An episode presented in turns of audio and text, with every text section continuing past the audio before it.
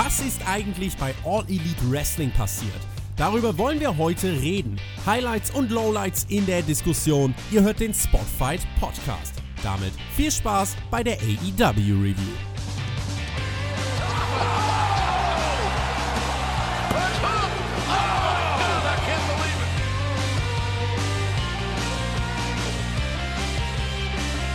Mittwoch, der 13. November 2019. Wir sind in Nashville, Tennessee, Music City, USA mit der siebten Ausgabe von AEW Dynamite.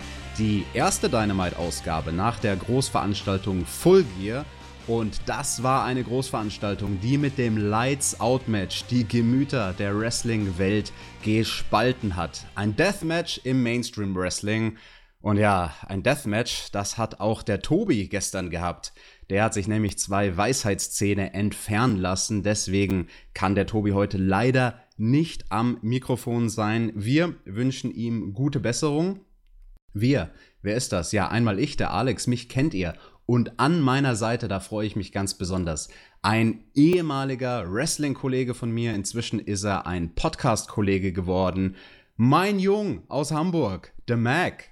Moinsen, na, also ich finde es gut, dass du äh, hier den Zuhörern es verkaufst, dass er sich äh, eine Operation unterzogen hat, der gute Tobi. Äh, und nicht erzählst, dass ich ihn mit dem Shining Wizard hier aus, außer Gefecht gesetzt habe, um auch mal beim AEW-Podcast mit dabei zu sein, ja? ja, Mac, das kann ich gut verstehen, dass du da Bock hast, auch mal AEW zu sein. Ja, wir hoffen, dem Tobi geht's gut. Hoffentlich hatte er eine hübsche Zahnärztin, die ausschaut wie Britt Baker. Hm. Und ähm, wir starten direkt mal hier in diese Show. Am Anfang wurden die Matches vorgestellt. Da gab es von JR einen lustigen Verhaspler, als er zu dem Match von Puck versus Hangman gekommen ist, was uns bei dieser Show noch erwarten sollte, wo er gesagt hat, dieses Match war schon amazing bei Fully Loaded anstatt Full Gear. Fully Loaded ist natürlich so ein alter Pay-per-view-Name, den es mal bei der WWE gab. Aber nein, JR, wir sind hier bei AEW. Die Matches werden vorgestellt und danach kamen wir zu einem Highlight-Package, wo eben dieses Lights-Out-Match nochmal Revue passiert wurde. Dieses Match, was so sehr die Diskussion entflammt hat. Uh, hat man da eine Grenze überschritten oder nicht? Man hat noch mal einige Ausschnitte davon gesehen und man hat gesehen, wie Kenny Omega verarztet wurde. Er hatte dann durchaus auch am Rücken einige fiese Cuts und Kratzer von dem Stacheldraht. Und ja, vom Doktor hat er nicht die Erlaubnis bekommen, diese Woche anzutreten. Und Kenny, der hatte eigentlich nur eine wichtige Frage auf den Lippen, hat den Doktor gefragt, How did Mox do? Und der Doktor so ein bisschen gedruckst und dann gesagt, ja, dem Mox, dem geht's eigentlich ganz gut. Also der darf diese Woche wieder antreten. Mac, wie hat dir denn dieses Video gefallen zum Start von Dynamite? Also richtig schöne Einleitung mit dem Omega-Video. Ähm, müsst mir natürlich so gut schreiben, dass es für mich alles neu ist. Ja, AEW, ich komme ja aus dem anderen Lager. Ich bin ja derzeit sehr stark am NXT gucken für unsere Reviews. Und dementsprechend äh, wirkt das nochmal ein bisschen frischer äh, für ja, für euch und für einige Zuhörer sicherlich nicht mehr ganz so frisch. Ihr kennt das schon einige Wochen, aber für mich ist das dann immer ein geiler Kontrast zum NXT-Programm und es war was anderes. Also eine geile Einleitung äh, mit einem ja, Hype-Video, aber auch storytellenden Video. Ähm, man hat verstanden, um was es geht, auch wenn man Full Gear nicht gesehen hat, ähm, wurde einem das nochmal so nacherzählt, damit man es nachvollziehen kann. Äh, Omega sieht wirklich, ähm, ja, äh, mitgenommen aus, der ist wirklich kaputt. Äh, man kann das abkaufen und äh, noch viel geiler, was da so von hinten oder unterschwellig durchkommt, ist einfach, man puttet Moxley damit total over, weil er steht noch, er kommt heute auch noch zur Show raus und ähm, Omega eben nicht. Und dadurch äh, ist Moxley beim Fan natürlich eine Ecke tougher, passt zum Gimmick und richtig geile Einleitung für die ganze Show, würde ich sagen. Ja, da stimme ich dir zu. Also ich fand das auch ein sehr, sehr starkes Video. Durchaus ja auch interessant, dass man dann einige Ausschnitte aus dem Match zeigt im TV. Das darf man nicht vergessen, dass bei der Großveranstaltung dieses Lights Out Match ein Deathmatch eben bei einem Pay-per-view stattgefunden hat und nicht bei einer Fernsehsendung. Und ich glaube, das hat dann dem ein oder anderen Fernsehzuschauer das hat ihm dann doch Neugierde gemacht. So, hoppla, was ist denn da passiert? Weil die Stunts, man hat sie halt nicht bis zum Ende gesehen. Man hat die Bilder dann gefreezed, so mitten im, im Flug auf die jeweiligen Gimmicks.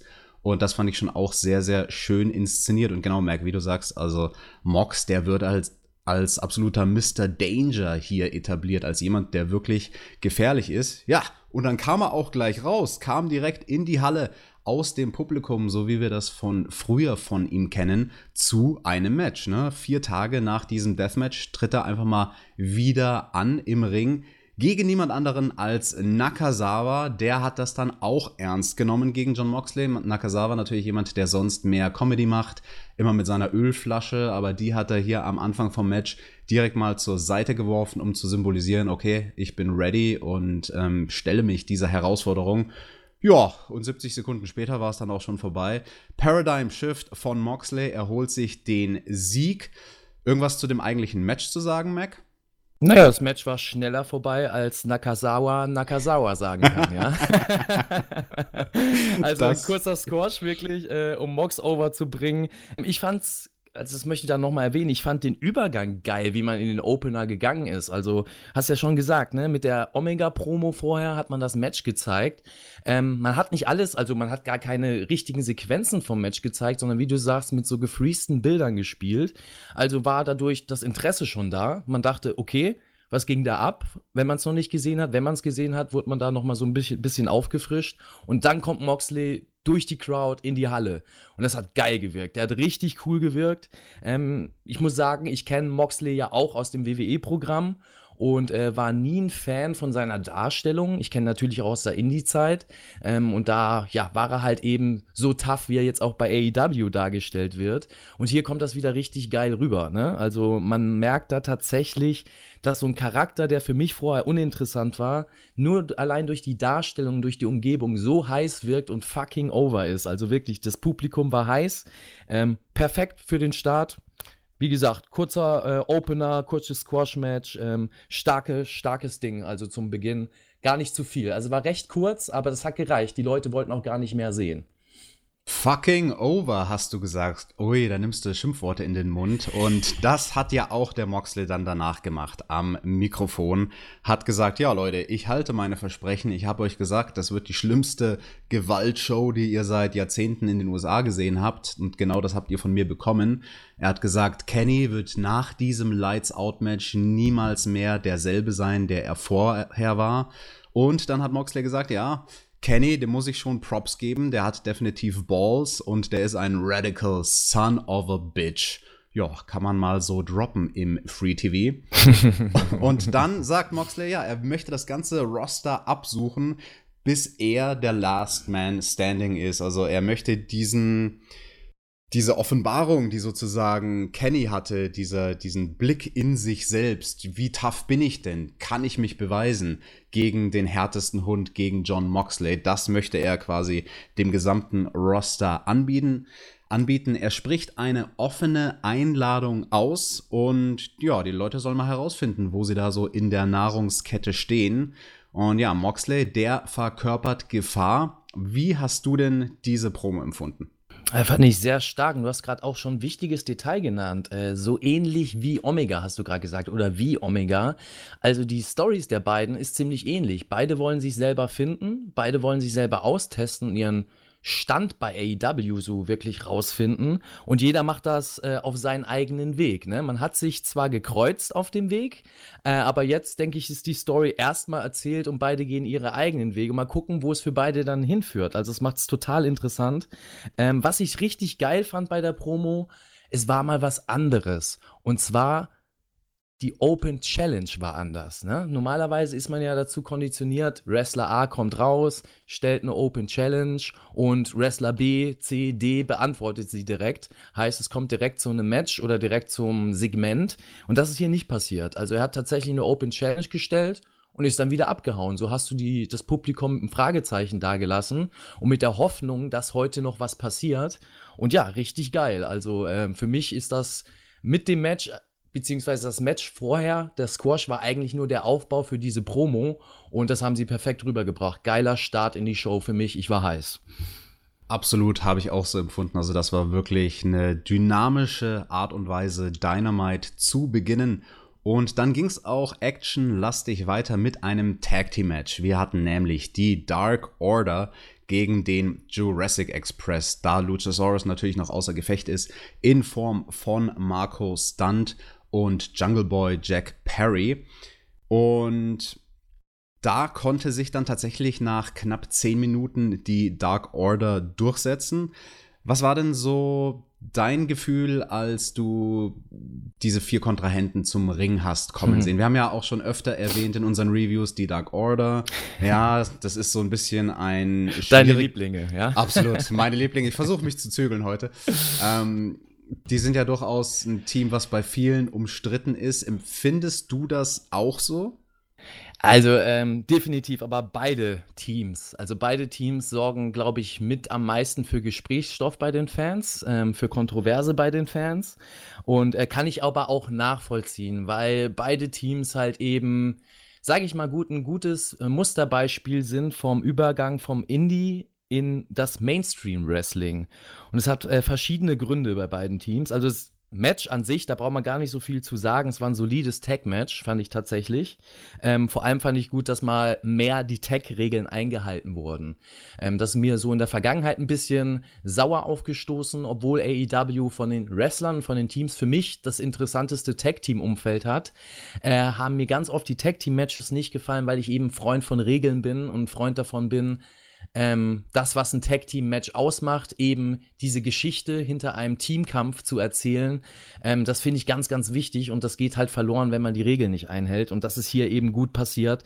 Heißt, man hat die Regeln eingehalten und dadurch war es für mich ein solides bis gutes Match. Und ja, da braucht man gar nicht zu viel zu sagen. Ich glaube, die Zuhörer sollten da einfach mal reinklicken. Was mir aber aufgefallen ist, ähm, und zwar bei deinen Freunden der Dark Order, ja. so. Also ich kann es nachvollziehen mit der Dark Order. Ich war einer der ersten, äh, glaube ich, die bei uns im Podcast-Team auch aufgeschrien haben, ähm, als man das Team bei äh, den ersten Episoden von Dynamite gesehen hat oder an sich bei AEW habe ich einfach gesagt, das passt nicht. Ne? Also das ist ein Act, der passt vielleicht in die ein oder andere Indie-Promotion, in die ein oder andere Turnhalle, aber für die große Bühne, fürs TV vor allem, äh, habe ich da nichts drin gesehen. Muss aber zugeben, dass sie Step by Step sich annähern. Ich finde immer noch nicht, dass das ähm, ein Team ist, was man äh, im TV äh, zeigen sollte. Aber der Act wird besser und das ist mir äh, aufgefallen. Das heißt, Beide haben eine bessere Gear. Es wirkt besser mit ihren äh, Minions, die sie da mit dabei haben. Die sehen auch alle ähm, gleich aus. Also vorher war das typisch Indie-like, jeder hatte ein anderes Shirt an, jeder eine andere Hose, alle andere Schuhe. Jetzt ist der Act stimmiger und der Act wird auch besser eingesetzt. Dadurch kommt an sich diese Dark Order-Geschichte besser rüber. Ob jetzt die, die einzelnen Protagonisten richtig sind, ne, äh, ist die andere Frage. Ich bin auch nicht der Meinung, dass der, ähm, jetzt musst du mir kurz helfen, der mit der Glatze, ähm, Stu, nee, wie wird er genannt? Stu, Stu Grayson. Grayson. Stu Grayson. Genau, ähm, da hast du ja auch so ein großes Problem mit in seiner Darstellung oder ähm, wie er sich gerne darstellen mag im Ring. Und äh, da bin ich vollkommen bei dir. Er hat natürlich oder er will eine Rolle ausfüllen, wo er körperlich einfach nicht reinpasst, meiner Meinung nach. Mhm. Er möchte gerne der taffe Zerstörer des Teams sein. Er ist halt aber eben nur 1,60 groß und wiegt vielleicht 75 Kilo. Und dann wirkt das halt nicht so. Ne? Vor allem auch mit den Spots, die er macht, die dann doch sehr akrobatisch sind, ähm, finde ich das auch fehlerhaft. Und dadurch wirkt der Act halt nicht so gut, ne? So, ähm, ist leider so, obwohl sie Verbesserungen drin haben, aber gut, äh, Dark Order wird für mich es schwer haben, ein Mainstream-Team zu sein oder ein Mainstream-Team aus Wrestlern zu sein, die tatsächlich im Mainstream ankommen. Und äh, ähnliches sehe ich auch beim Jurassic Express. Weil ähm, Jurassic Express ist ein super Team, lebt aber meiner Meinung nach vom Luchasaurus.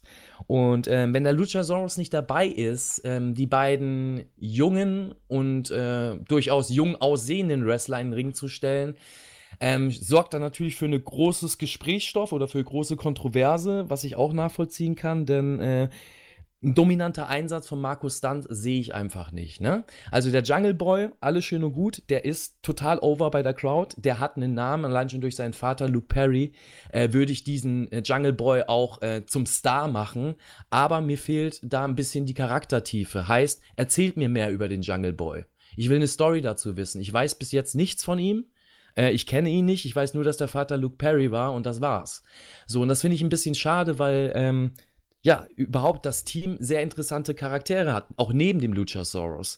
Und auch genauso bei Markus Stunt. In dem Match hat man das äh, sehr, sehr gut gesehen. Markus Stunt ist für mich ein Wrestler, den du einsetzen kannst. Also ich habe nichts gegen kleine Wrestler oder leichte Wrestler.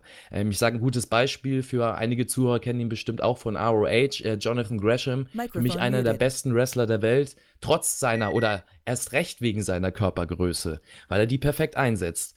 Aber ein Markus Stunt sieht halt sehr, sehr jung aus, ähm, ist dazu auch körperlich, ähm, ja, sage ich mal, nicht einer, der, der imponieren kann. Und so musst du den auch einsetzen. Ich finde nicht, dass der in langen Matches äh, lange Phasen haben soll, wo er dominiert, wo er viel zeigen kann, sondern ich würde ihn eher als, ja, wie soll man sagen, als Stunt-Dummy einsetzen und eher ähm, mit ihm Heat ziehen. Das heißt, er, er zieht ja Reaktionen bei der Crowd. Ähm, er kommt ja an bei der Crowd und allein schon dieses Gesprächsthema, was jetzt in den letzten Tagen im Internet war, kann man ihn so einsetzen? Ist es überhaupt ein Wrestler? Das ist, äh, sage ich immer, immer Gold, um damit zu arbeiten. Ähm, aber man sollte richtig damit arbeiten. Und ich finde, auch in dem Match hat man gesehen, wenn man ihn zu prominent einsetzt, verliert er selbst seine Crowd oder seine Leute, die hinter ihm stehen und sagen, ja, der soll eigentlich einen Ring oder er hat sich das verdient. Man sollte ihn einfach da besser einsetzen und ihn gezielt in gewisse Spots bringen, wo er einfach, sage ich mal, entweder Sympathien zieht, indem er ja von den Bösewichten äh, viel kassiert und die Crowd Mitleid hat mit ihm und er dadurch dann irgendwie zurückkommt oder dass man ihn eben einsetzt, ähnlich wie bei Rio, um ihn äh, in gewissen Spots als Crash-Test-Dummy zu haben, um die Spots richtig geil aussehen zu lassen. Ne? Und ähm, jetzt ist halt da die Frage, wo geht es dahin? Ähm, ja, ich bin gespannt. Ähm, das ist das, was mir vor allem da in dem Match so aufgefallen ist, dass das noch nicht ganz klappt mit der Harmonie. Ähm, ja, da fehlt der Luchasaurus, aber da sagst du sicherlich dazu noch gleich was äh, zum Luchasaurus. Ne? so, genau. ich, ich, denke, das hat sich jetzt in der nächsten Zeit eh wieder gegessen und wir werden das Team wieder in anderer Konstellation sehen. Ja, das ist ein super Punkt, den du da ansprichst, dass die beiden ohne den Luchasaurus es natürlich schwer haben.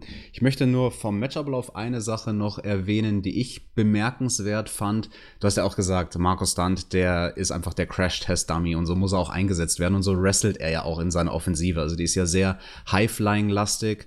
Und nachdem wir dann den Hot Tag hatten, wo der Markus Stunt den Tag dann eben geschafft hatte zu Jungle Boy, gab es dann auch ein bisschen Double-Team-Offensive von den beiden und einen Spot, den er verpatzt hat, den aber, finde ich, dann Jungle Boy sehr, sehr gut gerettet hat. Mhm. Also, das war dieser Ansatz zu dieser Ro Rope Walk, Hurricane Rana, beziehungsweise mhm. sogar einer Dragon Rana, die Markus Stunt gemacht hat. Aber dann ist er, als er sich bei Jungle Boys Hand festgehalten hat, um Balance zu haben, um auf Seil zu laufen, vom Seil abgerutscht auf den Apron, dann nochmal vom Apron auf das Top Rope gestiegen und hat dann schließlich diese Dragon Runner ins Ziel gebracht. Da hat, finde ich, Jungle Boy sehr, sehr schön improvisiert und ein bisschen Zeit nochmal gewonnen für seinen Partner, indem er einen, ja, sozusagen einen Tritt nach hinten in die Magengrube von, ich glaube, es war Evil Uno gezeigt hat. Einfach um den Gegner für einen kurzen Moment zu beschäftigen, mhm. damit der halt auch noch ein bisschen eine Aktion abkriegt. Aber man muss dazu auch sagen, äh, um da kurz zwischen zu grätschen, das Publikum bei AEW ist natürlich auch Gold, ne? Muss man sagen, mhm. das ist Zucker mhm. für die Wrestler. Wenn das Publikum Sympathien für einen Wrestler hat, das ist mir auch schon sehr aufgefallen, dann verzeihen die auch viel. Das heißt, es ist nicht so, dass sie nur darauf warten, dass irgendein Spot äh, nicht klappt klappt oder es irgendeine Unrundheit gibt und ja, dann gleich gechantet wird, you fucked up, ja, sondern ähm, das wird gerne mal überguckt, wenn nicht darauf gleich wieder Fehler folgen, ne? um da mal kurz das einzubringen. Absolut, ja. Das Publikum bei AW ist da tatsächlich deutlich gnädiger als zum Beispiel im Indie-Bereich oftmals der Fall ist. Und ja, schließlich nach der Fatality gab es dann den Sieg für die Dark Order. Und die haben dann danach sich am Mikrofon an Markus Stunt gewendet. War auch ganz interessant, eigentlich das erste Mal so wirklich, dass man denen ein Mikrofon in die Hand gegeben hat und sie sagen, ja, Markus Stunt, du bist zwar ein kleiner Mann, aber kleine Männer haben wir ja hier auch mit unseren Minions, die rumlaufen und wir bieten es dir an. Werde einer von uns, werde einer von uns und äh, haben ihm dann die Maske hingehalten als Symbol und ja, dazu sollte es dann nicht kommen. Jungle Boy hat gesagt, nee, nee, nee, so nicht. Hat die Maske weggeschlagen und dann kam er zurück. Der Luchasaurus, du hast es schon angeteased, damit erstmal dieses Problem erledigt von den beiden kleinen Männern, dass sie alleine sind. Der Luchasaurus kommt zurück, haut erstmal alles und jeden von der Dark Order weg. Das fand ich dann sehr, sehr schön gemacht. Oh ja. Also, also wie er auf der Rampe stand und nach und nach kommen sie auf ihn zugerannt und. Ja, vor allem, vor allem auch die Interaktion mit Grayson, muss ich da sagen. Also Dark Order, äh, vom Look ähm, sind die für mich eben auch noch nichts. Aber muss ja sagen, vom Handwerklichen im Ring, die können ja was. Ne? Es ist mhm. ja nicht so, dass mhm. das irgendwelche Leute sind oder irgendwelche Wrestler sind, die ihr Handwerk nicht verstehen. Ähm, die können schon was und das hat man auch in dieser Sequenz gesehen, weil es gab so eine kleine, ähm, ja, Schlagabtauschsequenz beziehungsweise eine Austeilsequenz vom Luchasaurus gegen Grayson und da hatten wir das auch, äh, dass er ähm, einen Kick von ihm ab blocken wollte. Und das war ganz lustig. Er wollte den Kick von unten abblocken, hat dann aber ja von oben den Kick reingezimmert bekommen. und da haben sie mich mitgekriegt, da musste ich auch äh, schmunzeln. Und das hat ja diesen ganzen Eingriff, wie du schon sagst, äh, wie der allein schon reinkam, das hat nicht so choreografiert gewirkt. Ne? Das hat äh, relativ harmonisch gewirkt und äh, auch cool gewirkt und äh, die Crowd war ja so, so oder so total drin. Ne? Das hat, glaube ich, dazu ganz schön beigetragen. Absolut. Also cool war der Luchasaurus auf jeden Fall. Auch wie er da den einen von den Minions aus der Luft weggefegt hat ja. mit einem Headbutt. Das war schon äh, ziemlich cool. Und der Luchasaurus ist back. Wir können abwarten, wie das dann in Zukunft sich entwickeln wird mit dem Jurassic Express. Ja, definitiv. Also mit, mit Luchasaurus ähm, ist wieder Interesse da, beziehungsweise die Geschichte war ja noch gar nicht erzählt und bin gespannt, wo das jetzt hingeht. Ich habe da auch mal so ein bisschen für mich rumgesponnen und habe mir mhm. so gedacht, ähm, wie kann man den ähm, Markus Stunt denn geil innerhalb dieses Teams einsetzen oder was wäre ein geiler Ansatz? So, und ich habe äh, mir so gedacht, was wäre denn, wenn man Stunt anders einsetzt? Und zwar als quasi Klotz des Teams, also Klotz am Bein mhm. des Teams, das schwächste Glied. Also man hat äh, das Team aus Luchasaurus und dem Jungle Boy, die sind auch erfolgreich, aber Markus Stunt ist sozusagen ein Wrestler, der gerne dazugehören will, der persönlich auch mit dem befreundet ist, aber der ist dank seiner Körpergröße und dank seiner ja, offensichtlichen Defizite immer wieder hinkriegt, dass sie ja, im Endeffekt äh, verlieren oder irgendwie schlecht aus Situationen rauskommen, sodass er mit der Zeit für die beiden anderen so ein Klotz am Bein wird und sie das langsam deutlich machen und ihn eigentlich langsam so loswerden wollen. Und damit generierst du vielleicht beim Publikum so Mitgefühl und dass eben ein Markus Stunt doch vom Publikum in dieses Team reingepeitscht wird oder gefordert wird. Und so hast du ein Interesse auch beim, beim Markus Stunt, obwohl er nicht wrestelt, obwohl er immer nur eingreift oder irgendwelche Spots bringt, die dann nach hinten losgehen. Und man könnte da innerhalb dieses ja, Dreiergefüges da eine geile Story erzählen. Also es war so mein Fantasy-Booking, was mir dazu direkt eingefallen ist. Und so würde ich auch einen Stunt äh, realistisch in diese Story einbringen, weil sonst sehe ich ihn irgendwie so wie das fünfte Rad am Wagen, weil der Jungle Boy äh, füllt schon diese Rolle aus des jungen Wrestlers, des jung aussehenden Wrestlers, der körperlich sicherlich noch ein paar Schippen drauflegen wird in den nächsten Jahren. Und ja, Luchasaurus ist Luchasaurus, aber wo steht da eben Markus Stunt? Und das ist eben das, was, äh, wo ich gespannt bin auch drauf, wie sie es mir erzählen. Und mal gucken, ob ich mit meinem Fantasy-Booking irgendwie in die richtige Richtung da komme. ja, sehr, sehr interessanter Approach. Also das Fantasy-Booking, das gefällt mir in dem Fall schon wirklich sehr gut, weil du eben die Stärken unterstreichen würdest von den Leuten und die Schwächen kaschieren halt vor allem die Schwächen von Markus Stunt. Warten wir es ab, wie sich die Story in den nächsten Wochen entwickelt. Bei Dynamite kamen wir dann als nächstes zu einem Triple Threat Match. Sean Spears einerseits und dann Peter Avalon, der auch versucht hat, der Librarian eine kurze Promo zu halten. Die wurde dann aber sehr schnell unterbrochen. Oh, darf ich dir einmal kurz zwischengrätschen, TJ? Do it. Ja, ich mache es einfach, ja, habt ihr ja gemerkt. äh, Sean Spears wollte ich sofort einmal ein, äh, reingrätschen. Cooler Entrance. Mhm. Also, ähm, muss ich zu sagen, Wiedererkennung, ja. Also, äh, man mag von der Darstellung halten, was man will bis jetzt, ja, ähm, und wie er im Ring agiert. Aber der Entrance von ihm, der ist sehr, sehr stark, weil ähm, keiner kommt so rein. Ähm, ich habe sofort gewusst, um was es geht, als das Licht ausging und als man Richtung Entrance gefilmt hat, dachte ich mir schon, ah, jetzt kommt der Shareman, jetzt kommt, ja, jetzt kommt Sean Spears wieder und es war tatsächlich so. Und ich finde das ganz geil, dass er halt seine Theme einleitet, die auch super passend ist. Ähm, ja, wollte ich nur mal kurz erwähnen, richtig cooler Entrance. So sollte man einen Superstar-Entrance machen und aufbauen. Und das sticht raus. God damn it, there's only one chairman and that's me. Okay, Vince, ganz ruhig. Äh, wir sind im falschen Produkt. Ja? ja, ich muss dir zustimmen. Also diesen Entrance von Spears, den mag ich auch. Der ist sehr, sehr kabarettmäßig und sticht eben, genau wie du sagst, dadurch total hervor. Ist wirklich unique, die Art und Weise, wie er zum Ring kommt. Aber jemand anders, der auch auf eine sehr einzigartige Weise zum Ring kommt, nämlich auf einem Skateboard, war der dritte Mann in diesem Match, Darby Allen, der hat dann eben diese Promo unterbrochen von Peter Avalon, kommt zum Ring geskatet. Fand ich auch sehr schön, dass dann Justin Roberts es genauso ankündigt und sagt, Skating to the Ring, Darby Allen.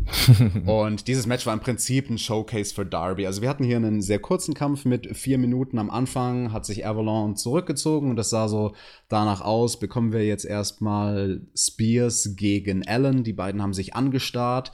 Dann hat sich Avalon aber doch gedacht, Moment, da springe ich mal dazwischen, kommt vom Top Rope angeflogen mit einem Big Splash genau in die Mitte zwischen den beiden Bauchplatscher und dann ging es relativ schnell. Darby hat sich ähm, gut positioniert, beide seine Gegner außerhalb vom Ring gehabt, ist dann aufs Top Rope gegangen. Da konnte man dann schon so überlegen, okay, springt er jetzt nach vorne, springt er nach hinten, springt er auf den einen, springt er auf den anderen.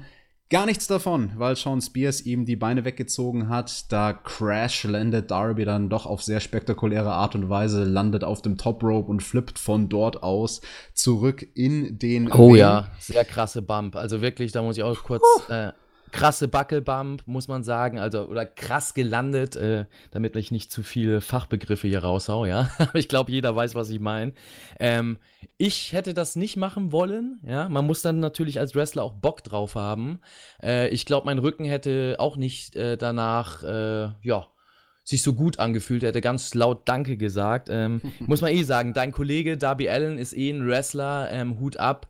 Ähm, ich mag das ja von der Einstellung, aber das ist einer, der hat Bock Scheiße zu fressen im wahrsten mhm. Sinne. Der hat Bock, äh, geworfen zu werden, der hat Bock irgendwie für den Spot, für die Promotion, für das Match wirklich die heftigsten Bump, äh, Bumps einzustecken und ähm, das schätze ich sehr. Also Hut ab davon nochmal, ähm, wirklich. Und der Typ ist auch fucking over beim Publikum, also richtig gut. Hat Absolut. mich echt überzeugt. Ja, der hat Bock drauf, sich die Knochen und den Rücken zu brechen. Das macht er ja dann auch mit seinem Finishing Move, den Coffin Drop, den es auch hier in diesem Match geben sollte. Allerdings, bevor das zustande kam, hat sich Joey Janella da noch eingemischt, kam zum Ring gelaufen, hat Sean Spears quasi aus dem Match genommen und damit hatten wir dann nur noch im Ring Avalon und Darby. Darby mit dem Flipping Stunner, mit dem Coffin Drop, macht den Sargnagel rein und schnappt sich dann ein Mikrofon und sagt erstmal nur eine Sache, die direkt eine riesige Publikumsreaktion zieht. Er sagt einfach nur John Moxley. Und in dem Punkt weiß das Publikum schon, was kommt und rastet aus. Und Darby fügt einfach nur hinzu, I accept.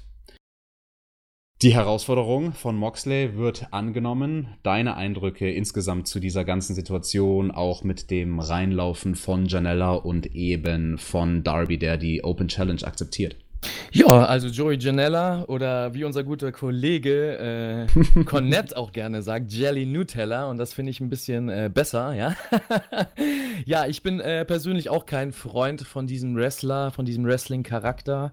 Ähm, auch dort bei diesem Eingriff. Also äh, das Match an sich, der Gedanke dahinter und im Großen und Ganzen war völlig in Ordnung. Man wollte die Darby Allen overbringen und das ist er auch und äh, wurde er danach auch noch mehr, sagen wir es mal so.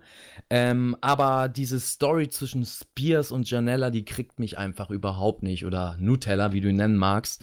Ähm, das ist, also, das ist so für mich ein Paradebeispiel, das, und das finde ich schön bei AEW, man kann das noch sehr gut erkennen, man wächst mit, man kann noch die, die kleinen Fehler sehen und die kleinen Entwicklungen oder großen Entwicklungen sehen. Und hier ist für mich ein Paradebeispiel für einen Wrestler, äh, bei dem ich ganz stark von ausgehe, dass der ähm, im späteren Produkt hoffentlich auch nicht mehr zu sehen sein wird, weil das für mich einfach, ähm, wird jetzt hart sein, die Aussage, aber kein Mainstream-Wrestler ist. Ähm, Joey Janella sieht für mich kein Stück wie ein ernstzunehmender Athlet aus, wie ein ernstzunehmender Wrestler aus. Ähm, er hat für mich keinen Körper, ähm, für mich aber auch kein Charisma. Ähm, er wirkt eher für mich wie einer, der Wrestling parodiert und der eine Satire daraus macht, ähm, ohne es aber wirklich zu können. Also sowohl die Satire nicht als das Wrestling auch nicht, ja. Mhm. Und ähm, ich finde es halt einfach für einen Sean Spears ähm, schade und für mich ist es fast unerträglich zu sehen, wie ein, äh, im Gegensatz zu Janella, ein Hühne von Mann, ja, ein austrainierter, ähm, zwei Kopfe größerer Mann, einen Mann verkaufen muss oder es so sellen muss, dass er Angst vor ihm hat, dass er ihm körperlich unterlegen ist. Und das, das geht für mich nicht. Also ähm, da kann ich nicht dran glauben. Man sagt ja beim Wrestling, es gibt immer so eine Grenze, ähm, wo du abgeholt werden kannst und wo du auch an, wir wissen alle, Wrestling ist Entertainment, aber wo du an, der, an die Sache, die im Ring passiert, irgendwie glauben kannst und dich abholen lassen kannst. Und das werde ich da einfach nicht. Ne? Der Joy Janella kommt rein, äh, spackt ab, spuckt wieder die Kamera, headbuttet auch noch mal die Kamera, weil er noch nicht mal realisiert, wie weit die Kamera von ihm weg ist. Also allein schon die räumliche Wahrnehmung von ihm scheint da ein bisschen äh, zu hängen, ja. Und ähm, ja, mich stört das einfach. Also es ist total unrealistisch, dass dieser kleine Junge ähm, den Mann da äh, durch die Halle jagt und den Mann vor allem auch noch mit dem Manager Tully Blanchard durch die, durch die Halle jagt, der ein Teil der Four Horsemen war, der Schlachten geschlagen hat. Ähm, ich verstehe es nicht. Also ähm, ähm, man sieht hier oder ich, ich als Worker ähm, probiere oder sehe hier ganz deutlich eine Politik raus. Man sieht wohl in, in Janella viel, der hat wohl im Hintergrund die richtigen Freunde oder die richtigen Connections, dass er so dargestellt wird. Ähm, er hat durchaus einen Pop, wenn er rauskommt, aber dann verliert er den auch wieder. So, und äh, das ist für mich kein, es gibt für mich keinen Benefit, diesen Wrestler einzusetzen. Und ähm, ja, für mich der einzige Letdown, wenn man was sagen kann in dieser Show. Und das war eben für mich ähm, dieses Segment oder dieser Eingriff von ihm und hat für mich auch das Match schlechter gemacht, als es tatsächlich war. Ja, du sprichst einen sehr interessanten Punkt da an. Und diesen Vorwurf, den kann man ja bei AEW mehreren Leuten machen auf den ersten Blick. Wir hatten schon Marco Stunt erwähnt und wir hatten ja auch hier in diesem Match Darby Allen, der sich sowas auf den ersten Blick auch oft anhören muss. Ah, der ist doch zu klein, der schaut doch nicht aus wie ein Wrestler, genauso wie Janella nicht ausschaut wie ein Wrestler, aber bei Darby ist es halt, der bringt diese abgefahrene Athletik mit. Und, zwar, und der kann wresteln. Genau, er kann wresteln und genau. das auch noch auf eine andere Art und Weise. Also das kann man vielleicht vergleichen mit ähm, einem Rey Mysterio damals, Mitte der 90er. Nicht, dass jetzt Darby Allen so wrestelt wie Rey Mysterio, aber ich meine. Dass er raussticht. Dass, genau, dass er heraussticht. Und, und mich hat, hat man damit wirklich gekriegt. Also ich ja. war genau einer von diesem Lager, die gesagt haben am Anfang, oh, Darby Allen. Mh. Hm, also ich habe mich das ist schön bei AEW und deswegen äh, schaue ich das Produkt gerne. Äh, ich habe mich selber dabei erwischt, dass ich in manchen Schemen festgefahren war oder mhm. manche Gewohnheiten hatte und mich erstmal bei AEW dazu besinnen musste zu sagen, ey, lass es doch einfach mal zu. Mhm. Fang mal bei Null an und lass mal dir das alles neu erzählen und guck, ob es dir dann gefällt. So. Und das habe ich jetzt äh, gemacht. Die sind jetzt sechs Wochen vergangen. Wir kommen ähm, ja immer weiter ins Produkt rein. Und äh, Darby Allen ist einer von den positiven Sachen bei AEW oder von den Wrestlern, die positiv äh, rausgestochen sind. Genau wie du sagst. Das ist ein Wrestler, der sieht nicht unbedingt nach Wrestler aus. Der ist recht schlank, der ist aber auch recht zart gebaut dazu. Ähm, aber er sah irgendwie anders aus. Er hat ein Outfit gehabt, was rausgestochen hat, wo ich schon gefragt habe, hä, wie sieht denn der aus? Nicht wegen, der, wegen dem Facepaint, sondern allein schon wegen, seinen, mhm. seiner Zusammenstellung mit der Leggings und der Jeanshose. Und es sieht irgendwie komisch aus, ja, aber äh, so komisch, dass du interessiert bist und nicht komisch, öh, was ist denn das für ein hässliches Ding, da will ich nicht hingucken. Ja. Mhm. und er hat mich einfach überzeugt, man hat ihn auch super eingesetzt, ne, aber er hat mich einfach überzeugt durch seine Arbeit, weil ähm, ich schätze das sehr, äh, wenn du wresteln kannst also die Basis für mich im Wrestling muss immer sein, dass der Wrestler wirklich wresteln kann und dann kannst du in jede Richtung gehen. Ob du dann Deathmatches machst, ob du dann Highflying machst, ob du dann Brawler wirst, das ist alles, sag ich mal, das i-Tüpfelchen. Aber die Basis muss sein, dass du wresteln kannst und das kann der Junge. Und ähm, Darby Allen ist für mich auch einer meiner Favorites bei AEW. Mm, interessanter Punkt, den du auch mit dem Outfit ansprichst, weil er mit seinem Skateboard-Background, den er nun mal hat, bringt da einfach etwas sehr Authentisches mit. Ich glaube, das merkt auch der Zuschauer. Das transportiert sich über den Fernsehbildschirm, ob jemand authentisch ist oder eben nicht. Und bei jemandem wie Janella, da kann man, wie du es auch machst, finde ich sehr gut den Vorwurf machen, ja. Er versucht da irgendwie zu parodieren, Wrestling zu parodieren und ist deswegen irgendwie nicht authentisch und, und wirkt einfach nicht in seiner Art.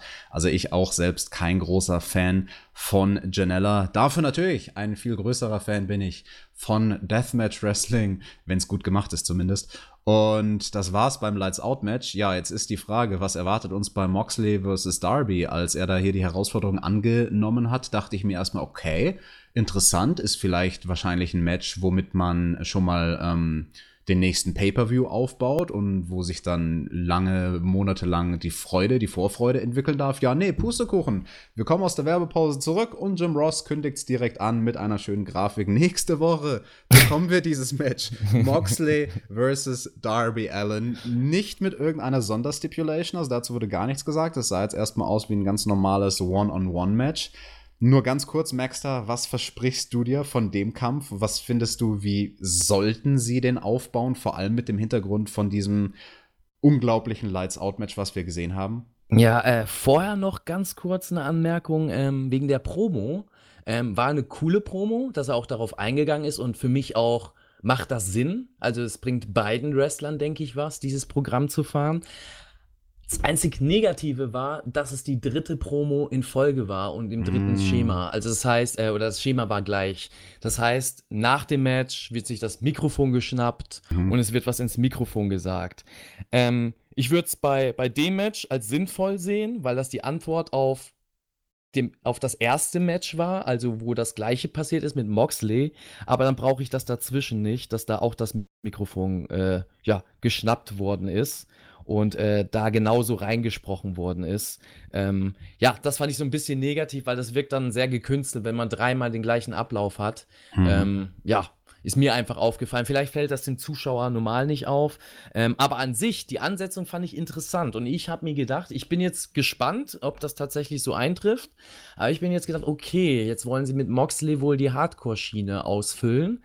Also wird Mox wohl der Hardcore-Wrestler oder der Wrestler, der Hardcore definiert bei AEW. Ähm, ja, mal gespannt, wo das hingeht. Darby Allen wissen wir, er, er, der fährt diesen Stil auch. Ähm, ist aber, wie du sagst, interessant, dass es ein normal angesetztes Match ist, was ich gut finde. Mhm. Ich glaube, der größte Fehler, den man jetzt machen könnte, ist, ähm, viele Hardcore-Elemente ähm, steady zu zeigen. Das heißt, jede Woche irgendwie ein Hardcore-Match zu haben oder ein Lights-Out-Match. Ich finde, das sollte man als Special halten. Das sollte man, wenn man es bringt, vielleicht ein, zweimal im Jahr bringen. Also dieses Lights-Out-Match wirklich als Fädenhöhepunkt und ähm, vielleicht als höchste der Gefühle mal ein Relaxed Rules Match oder ein Hardcore-anteiliges Match innerhalb einer TV-Show, also für TV-Niveau natürlich, mit nicht zu vielen Elementen. Ähm, dann stichst du damit auch raus, weil das macht sonst keiner auf der Card und das unterstreicht auch vor allem die Charaktere, weil Mox ist ja definitiv eher wieder an seinem äh, CCW ähm, Gimmick angelehnt, ähm, also diesen Deathmatch-Wrestler, aus dem er quasi entstanden ist und auch seinen damaligen WWE-Vertrag rausgeneriert hat.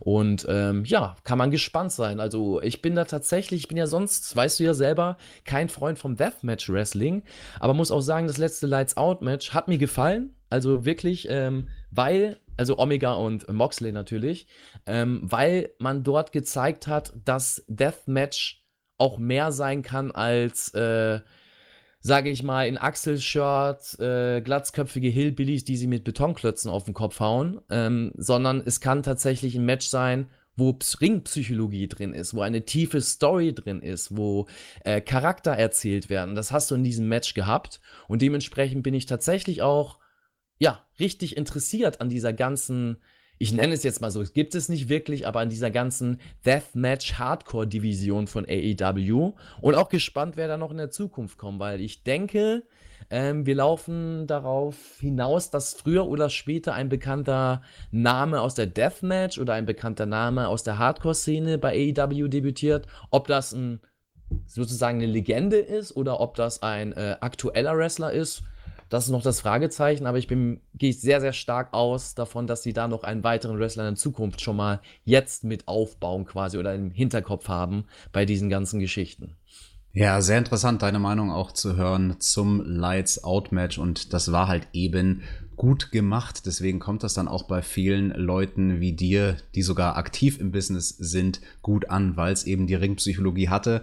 Ich bin sehr gespannt, wie das nächste Woche bei diesem Match wird zwischen Mox und Darby. Ich finde auch, sie sollten da so wenig wie möglich an Gegenständen auspacken. Am besten gar nichts, weil die beiden bräuchten keine Gegenstände. Die bräuchten nicht mal einen Stuhl oder einen Tisch. Die könnten auch auf clevere Art und Weise einfach dadurch, dass sie so unglaublich reckless wresteln, ein spannendes Match haben, was trotzdem dieses selbe Gefühl mhm. von Danger verkörpert und dem Publikum bringt.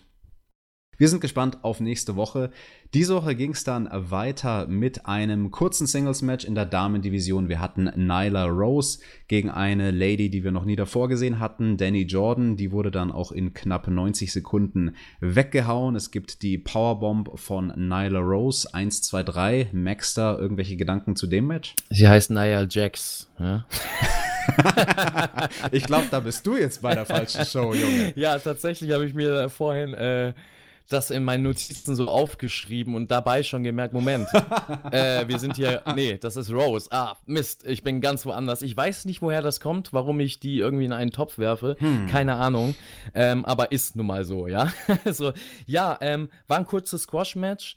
Ähm, ich finde, hätte man nicht gebraucht. Ähm, es hat der Frau Rose nicht wirklich was gebracht, weil man kannte die Wrestlerin vorher nicht. Die ist, glaube ich, auch zum ersten Mal überhaupt bei AEW zu sehen gewesen. Ähm, die hat jetzt nicht wirklich stark gewirkt, also es war jedem Zuschauer klar, dass Rose hier diesen Gegner platt macht. Äh, man hat dadurch jetzt nicht eine wirkliche Charaktertiefe bei Rose bekommen.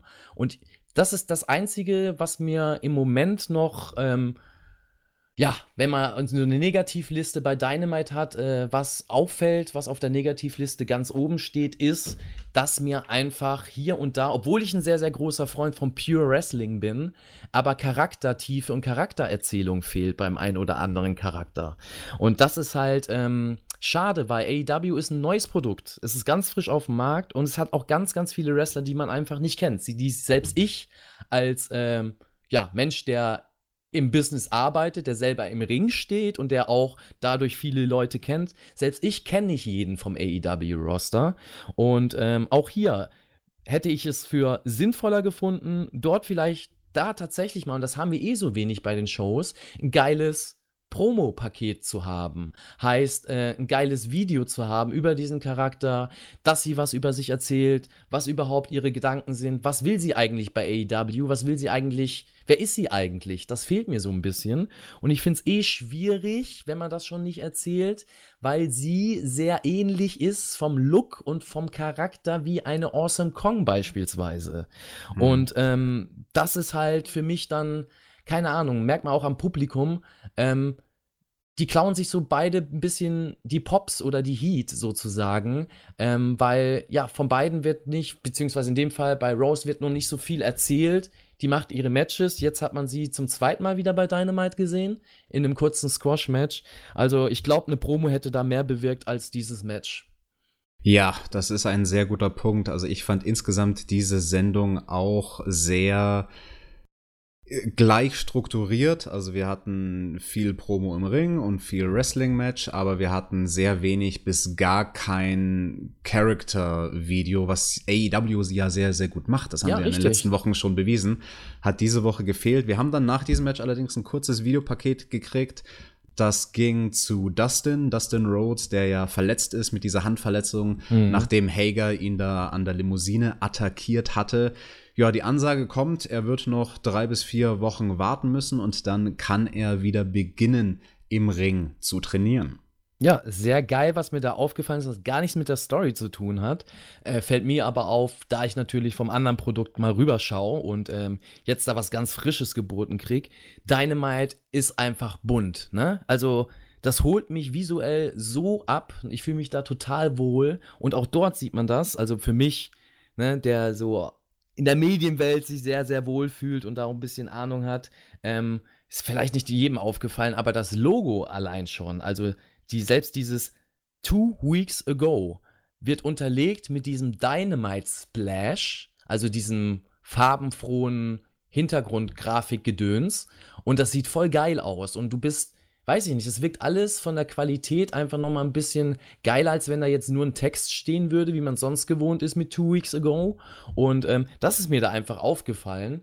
Ähm, war so ein I, wahrscheinlich das, das, das I-Pünktchen ähm, für mich im Gesamteindruck, wo ich dann auch gesagt habe, ah, geil, wirklich das Design, der Look, äh, die Klammer für AEW und vor allem für Dynamite, das ist einfach stimmig und sieht geil aus und das ist das, was, glaube ich, die letzten 15, 20 Jahre gefehlt hat. Ähm, im Konkurrenzprodukt zu WWE. Wir hatten viele andere Ligen, die auch gutes Wrestling zeigen, die sicherlich auch besseres Wrestling zeigen oder gezeigt haben, als WWE es zeigt. Äh, aber das Drumherum hat nie gestimmt. Und mit AEW haben wir jetzt endlich mal, und das freut mich so, äh, eine Promotion, die das Drumherum auf den Punkt und sich sicherlich noch in den nächsten Monaten noch besser hinkriegen wird, ähm, dass du sagen kannst, ey, das ist eine Konkurrenz zum WWE-Produkt. Und ich meine zum gesamten WWE-Produkt und nicht nur zur NXT. Und das ist sehr, sehr schön und sehr erfrischend. Also mich hat das voll abgeholt und das wollte ich hier mal kurz erwähnen, obwohl das nichts mit der Dustin-Story zu tun hat, ja? ja, Grafiken und Videos, das kann AEW. Deswegen gab es auch gleich nochmal ein kurzes Video beziehungsweise eine Grafik eine Ankündigung für nächste Woche. Da werden wir ein besonderes Match haben. Dynamite Dozen, eine Battle Royal. Und die Kommentatoren haben uns dann gesagt, die letzten beiden Leute, die da übrig bleiben, die haben dann ein Single-Match gegeneinander. Und es gibt sogar noch einen Preis zu gewinnen. Einen Diamond Ring, der auch in dieser Grafik mit abgebildet war als einer der uh. Buchstaben. Maxter, was hältst du davon, einen Diamond Ring zu gewinnen? Und was hältst du noch viel wichtiger davon, zu versuchen, die Battle Royal neu zu erfinden? Äh, ich hoffe nicht, dass das der Hall of Fame-Ring von Hulk Hogan ist, den wir schon mal in einer Storyline bei, ich glaube, TNA oder heute Impact Wrestling gesehen haben. Nee, ich glaube, das wird dann eher der Hall of Fame-Ring von Diamond Dallas Page, weil ich glaube, der wird aus der WWE Hall of Fame gekickt, nachdem er hier AEW unterstützt. Das könnte. Ist, ist das möglich? Wurde schon mal jemand aus der WWE Hall of Fame gekickt? Aus der Hall of Fame gekickt nicht, aber also ich, ich kann sagen, dass WWE definitiv nicht gut drauf zu sprechen ist, dass einer ihrer Hall of Famer dort so sehr supportet. Naja, aber gut, sie haben Mörder in der Hall of Fame, sie haben Vergewaltiger drin. Also warum, warum, sollen sie, warum sollten sie da einen rauskicken, der nur bei AEW, also verstehe ich nicht. Aber gut, Mörder ist vielleicht nicht so schlimm wie ein AEW-Wrestler für Vince. Oder nicht? Ja, das ist so.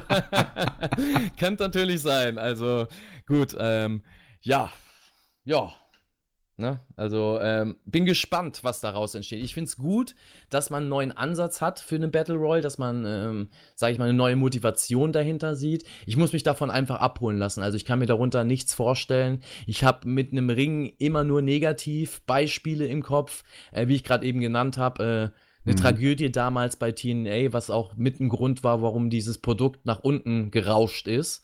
Ähm, dass man da damals diese Storyline mit Hogan und dem Ring und Abyss gebracht hat. Und ähm, könnt ihr euch gerne mal bei, bei YouTube, gebt einfach mal ein, äh, hier äh, Hulk Hogan Hall of Fame Ring Abyss, TNA. Und dann werdet ihr sehen, was ich meine. Wer das nicht sehen kann oder das als gut empfindet, der dürfte eigentlich gar kein AEW mehr gucken. so. Und dementsprechend hoffe ich, dass sie das da besser machen, dass sie aus Fehlern gelernt haben, die anderen gemacht haben und bin gespannt, was denn mit diesem Dynamite-Ring passiert. Ob die Wrestler dadurch super Power bekommen oder eine Title-Chance. Keine Ahnung. Ähm, kennst du noch Captain Planet eigentlich? Captain Planet, ja. Held der Erde, Richtig, ja? kämpft, damit die Umwelt sauber, sauber werde. werde. Also 90er Kinder kennen den und vielleicht passiert ja sowas draus. Vielleicht entsteht ein neuer Orange Cassidy. Könnte. Oh, oh, oh jetzt kommt, ey, jetzt fängt das Fantasy Booking wieder an. Könnte der neue Captain Planet werden. Geil. Ich lasse das einfach mal so im Raum stehen, ja? Schreibt uns in die Kommentare, was ihr von diesem Storyline-Vorschlag haltet. Ja, wir warten es ab. Der Diamond Ring ist definitiv mal was anderes. Ob es was Gutes ist, das werden wir dann sehen. Wir hatten ja auch schon die Medaillen, die verliehen wurden nach dem Tag Team Turnier für den Erst-, Zweit- und Drittplatzierten. Jetzt eben auch noch ein Ring. Gucken wir mal. Dann ging es bei der Show hier weiter mit einem Interview von Ellie. Die wurde von äh, Shivani war es interviewt. Und Tony Shivani, ganz kurz. Ich muss mich daran gewöhnen, dass der Ohrringe trägt. Oder Ohrsticke. Das macht mich fertig. Ich weiß ja, nicht warum, ja. Also ich bin das. Vielleicht gibt es dir ja auch bald zu gewinnen in dem Match. Dann hast du das was kann, Passendes ah, zu deinem Diamond ah. Ring, die, die Ohrringe von Giovanni. Jetzt macht das Ganze Sinn. Ich verstehe. Ich verstehe. Ja, es ist. Man muss mitdenken bei, bei Dynamite natürlich. So, ne? Es ist. Okay. Gut. Ja. Und ja. der, der interviewt dann auf jeden Fall die Ellie, die war ja die viertplatzierte bei dem Power Ranking, was Ende letzter Woche rauskam. Auch übrigens interessant, dass teilweise auch in der Tag Team Division auf Platz 4, auf Platz 5 Leute waren, die mehr Niederlagen als Siege auf dem Konto hatten, ja. aber dadurch, dass einfach das Roster dann noch relativ dünn ist, beziehungsweise einfach noch nicht so viele Matches stattgefunden haben, kannst du auch mit einem negativen Rekord irgendwie auf Platz 4, Platz 5 landen. Und ja, sie freut sich, dass sie Platz 4 ist, aber kann sich gar nicht lange freuen, weil dann geht das Licht aus. Im nächsten Moment geht das Mikrofon aus. Und ich denke mir so, was passiert jetzt? Kommt jetzt der Fiend? aber nee, dann kam Awesome Kong und macht ihr Ding, Messer in der Buh. Hand. Buh, schneidet die Haare ab. Was hältst du von diesem Gimmick? Ist das ein Gimmick auch in Konstellation mit Brandy Rhodes, was die Welt braucht? Also erstmal zu Ellie, ja. Äh, Cheap Pop, ja. Also ähm, um es zu erklären, die, der einfachste Weg, um vom Publikum eine Reaktion zu ziehen, ja. Jetzt mal im, aus dem Duden raus, ja.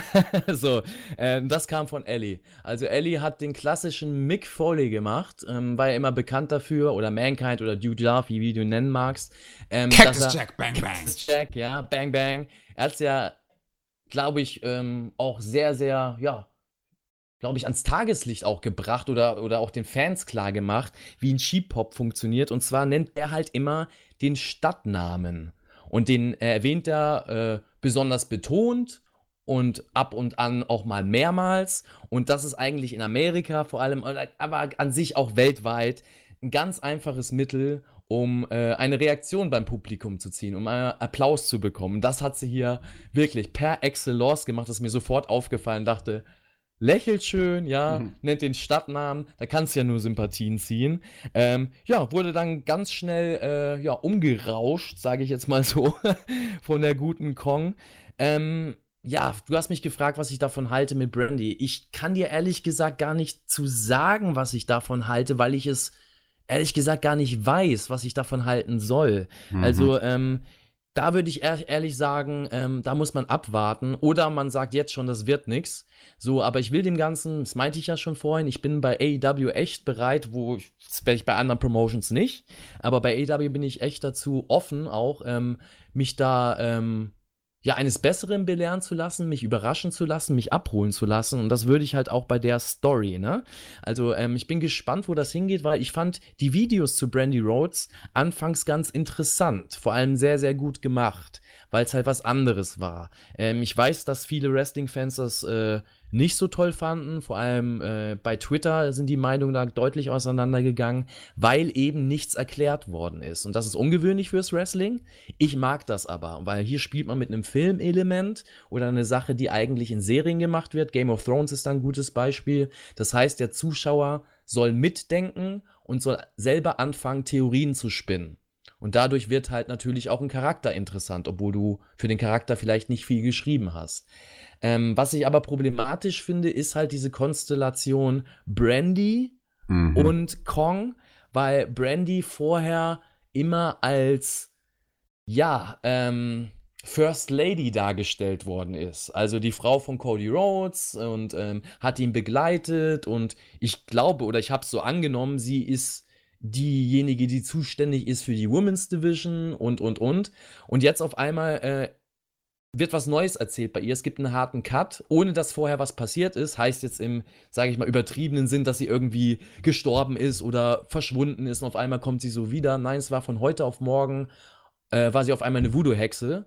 So, und ähm, man versteht nicht, wo das herkommt. So, also ja, beide haben irgendwo, äh, sage ich mal, im Urding afrikanische Wurzeln, aber davon kannst du ja nicht ausgehen, dass es dann gleich Voodoo ist. Also das finde ich dann ein bisschen zu abgedroschen, dann da irgendwie äh, was herzuleiten und keine Ahnung. Also man muss mich da erstmal abholen.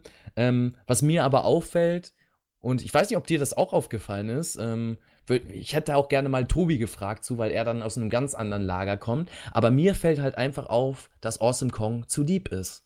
Die guckt hm. total lieb. Es ist ähnlich das Phänomen, sage ich immer, wie bei Walter, der jetzt äh, bei NXT UK ordentlich für Furore sorgt. Aber er hatte auch meist das Problem, wenn man ihn vor allem kennt. Du hast ihn im Ring gesehen und alles ist brutal und der wirkt der Charakter und sonst was. Aber dann beobachtest du ihn mal im Gesicht und denkst, das ist ein lieber Junge.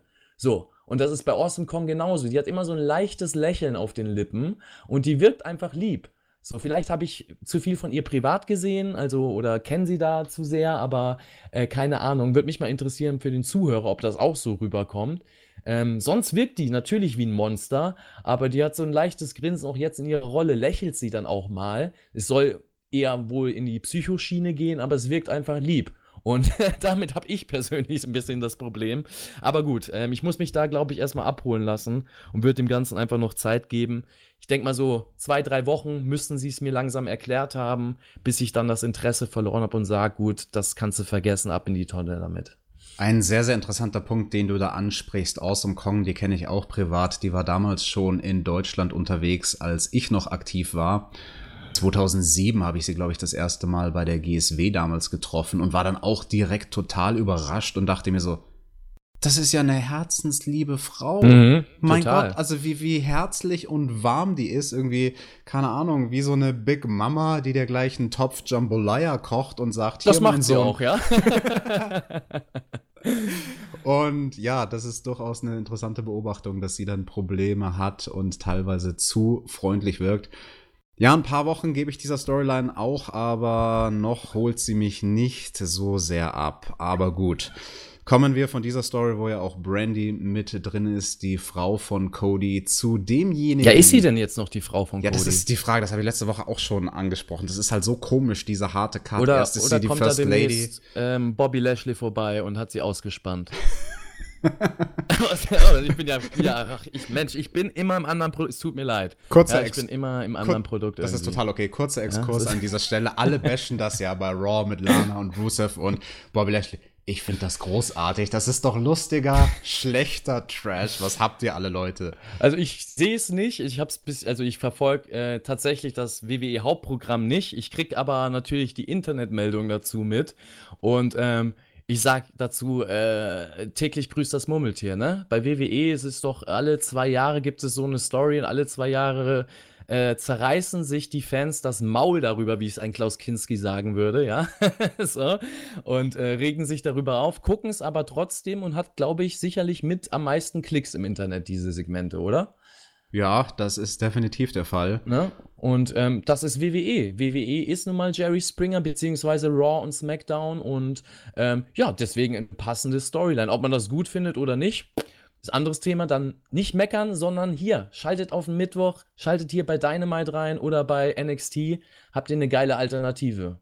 Denn bei Dynamite, da gibt es richtig gute Promos im Ring. Und hier hatten wir eine von Chris Jericho. Der hat ja Cody weggehauen bei Full Gear. Hat dann erstmal gesagt, ja, ich bin der greatest of all time. Deswegen will ich auch wieder ein Thank you von euch allen haben. Von jedem, von jedem Backstage, vom Kameramann, von allen. Das Publikum chantet dann auch Thank you. Und Jericho nur so, ja, nee, von euch unbedeutenden Nashville Jackasses, da will ich keinen Danke haben. Das gibt natürlich die Buhrufe und Jericho betont es auch nochmal, er hat alle besiegt, er hat auch Cody besiegt und dann kommt der Cody-Entrance. Die, die Beleuchtung, dieser Tunnel, der nach oben fährt und alle denken sich, wow, kommt jetzt der Cody raus und haut ihm auf die Glocke. Nix da. MJF macht den Cody-Entrance mit allem drum und dran, mit Feuerwerk, kommt zum Ring und fragt erstmal das Publikum, ey, warum boot ihr mich denn aus? Ihr solltet mir dankbar sein. Also beide, Jericho und MJF, die wollen irgendwie, dass alle Leute ihnen danken. MJF, na, der hat das Handtuch geworfen, damit der Publikumsliebling Cody eben nicht verletzt aus diesem Match rausgeht. Und ja, er sagt, der Publikumsliebling Cody, ihr bejubelt den alle. Das solltet ihr eigentlich gar nicht, denn Cody, der ist der wahre Bösewicht. Der versucht die ganze Zeit, mich unten zu halten und das lasse ich mir jetzt nicht mehr gefallen. Ja, und dann wird mit diesen beiden Leuten im Ring der Elefant im Raum adressiert. MJF beim Inner Circle. Schwebt da was im Raum? Beide spielen so damit und MJF äh, fragt Christopher, du willst mich doch im Inner Circle, oder? Und Jericho sagt, Maxwell, du willst doch zu uns, oder? Und MJF dann mit einer wunderbaren Line von wegen, ja, Jericho, du genießt doch gerne mal a little bit of the bubbly. Und, uh. und Jericho kontert darauf mit meinem Lieblingssatz dieses ganzen Segments von wegen, it's almost like your parents got horny when they watched me beat up Juventud Guerrera 25 years ago. Huvi, Huvi. Geil. Und MJF dann nur so, wer ist Huvi? Jericho sagt ihm, ja, google it, dann spielen sie nochmal mit diesem Inner Circle Ding. Willst du in den Inner Circle? Willst du, dass ich in den Inner Circle komme? Und beide haben dann eine Sache gemeinsam. Synchron sagen sie, es wäre es der größte Jackass of them all, der Cody. Und dann umarmen sie sich, MJF und Jericho umarmen sich. Wir kriegen nicht so ganz die Antwort Inner Circle, ja, nein, wie was, Ananas, aber es wird zumindest ein bisschen clever damit gespielt. Aber Cody lässt sich das nicht gefallen. Der lässt sich nicht Jackass nennen. Der kommt raus mit diesem, ach Gott, das wird so eine fiese Narbe, die er da hat. So ein schöner Mann. Oh ja. Oh entstellt ja. bis für alle Zeiten. Also diese Zacke, die er da jetzt über diese einen Augenbraue haben wird. Das kenne ich, ja. Das kenne ich auch. äh, böses Ding, aber also das war schon, das war schon außergewöhnlich hässlich, dieser Cut. Ja, hoffen wir mal, dass das gut heilt. Ja, er kommt in den Ring, ähm, haut beide. Jericho versucht mit dem Gürtel zuzuschlagen, wird dann aber doch weggeballert. Ähm, der, der Snap Power Slam sitzt beim ersten Mal nicht so gut, beim zweiten Mal dafür umso besser. Haben sie auch gut kaschiert, diesen kleinen Fuck-up. Mhm. Und dann eben nur noch Cody und MJF im Ring. Und dann kommt jemand, den wir davor ein paar Mal in High Packages gesehen hatten. Ein großer Mann, ein Muskelmann. Der, oh. Oh, der Wardlow. Und der, ja, Jim Ross fragt auch nur, was ist denn das für ein Typ? Ich, ich, weiß nichts über den, außer dass er eine schöne Krawatte hat. Und die Krawatte passt sehr schön zum Schal von MJF. Das sollte auch nicht ganz willkürlich sein, denn es scheint sich herauszustellen, dass die beiden irgendwie unter einer Decke stecken. Oh M ja. Ah ja, MJF und Wardlow, da hat er jetzt vielleicht einen Sidekick quasi in Form von einem Bodyguard, der die Drecksarbeit für ihn machen kann. Der verhaut dann auch Cody ordentlich. Und Maxter, dieses Gespann, MJF und Wardlow, scheinbar jetzt im Doppelpack, anstatt dass wir, als dass wir MJF im Inner Circle sehen. Deine Meinung dazu? Ja, erstmal, was nimmst du dir eigentlich raus? Ja? Das ist der Le Champion. Oh, Le ja? Champion! Ja, da ist nicht Chris Jericho, was du da sagst, oder sonst wie, das ist Le Champion. Ja, so. also, leid. da stand AEWs Elite im Ring. Ja, allesamt. Das ist auch das, was AEW derzeit, das ist das, das, das i-Tüpfelchen, das ist das, der Salz in der Suppe, das ist, ähm, das ist hohe Kunst. Also wirklich, Promo-Gott Jericho bei AEW trifft auf Promo-Gott Cody Rhodes und hat mit Promo-Neuling, aber auch schon gottesgleich MJF und endlich, und das freut mich so, MJF am Mic zu sehen, weil das das ist das, was Dynamite zeigen muss und das ist das, was Quoten einbringt. Ja, ähm, meinte ich ja auch schon vorhin bei Markus Stunt. Ähm, MJF ist ein weiteres Beispiel von einem Wrestler, äh, wo ich fand, der vorher nicht ähm, zu 100% in der richtigen Position eingesetzt worden ist, um das Produkt weiter zu stärken.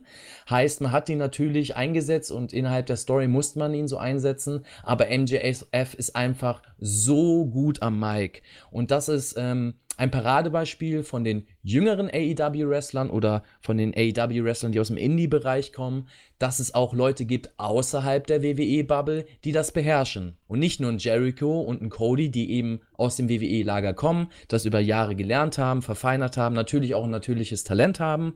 Nein, ähm, es ist einer, der aus einer ganz anderen Schiene kommt und er beweist den ganzen Kritikern, die ähm, im Internet immer sehr laut aufschreien, äh, AEW, da kann keiner Promos und da geht es nur um Wrestling und äh, da sieht man keinen am Mic außer Jericho und Cody und das sind die einzigen, die sprechen können. Nee, es gibt da noch einen MJF und der ist verdammt stark. Also richtig, richtig geil.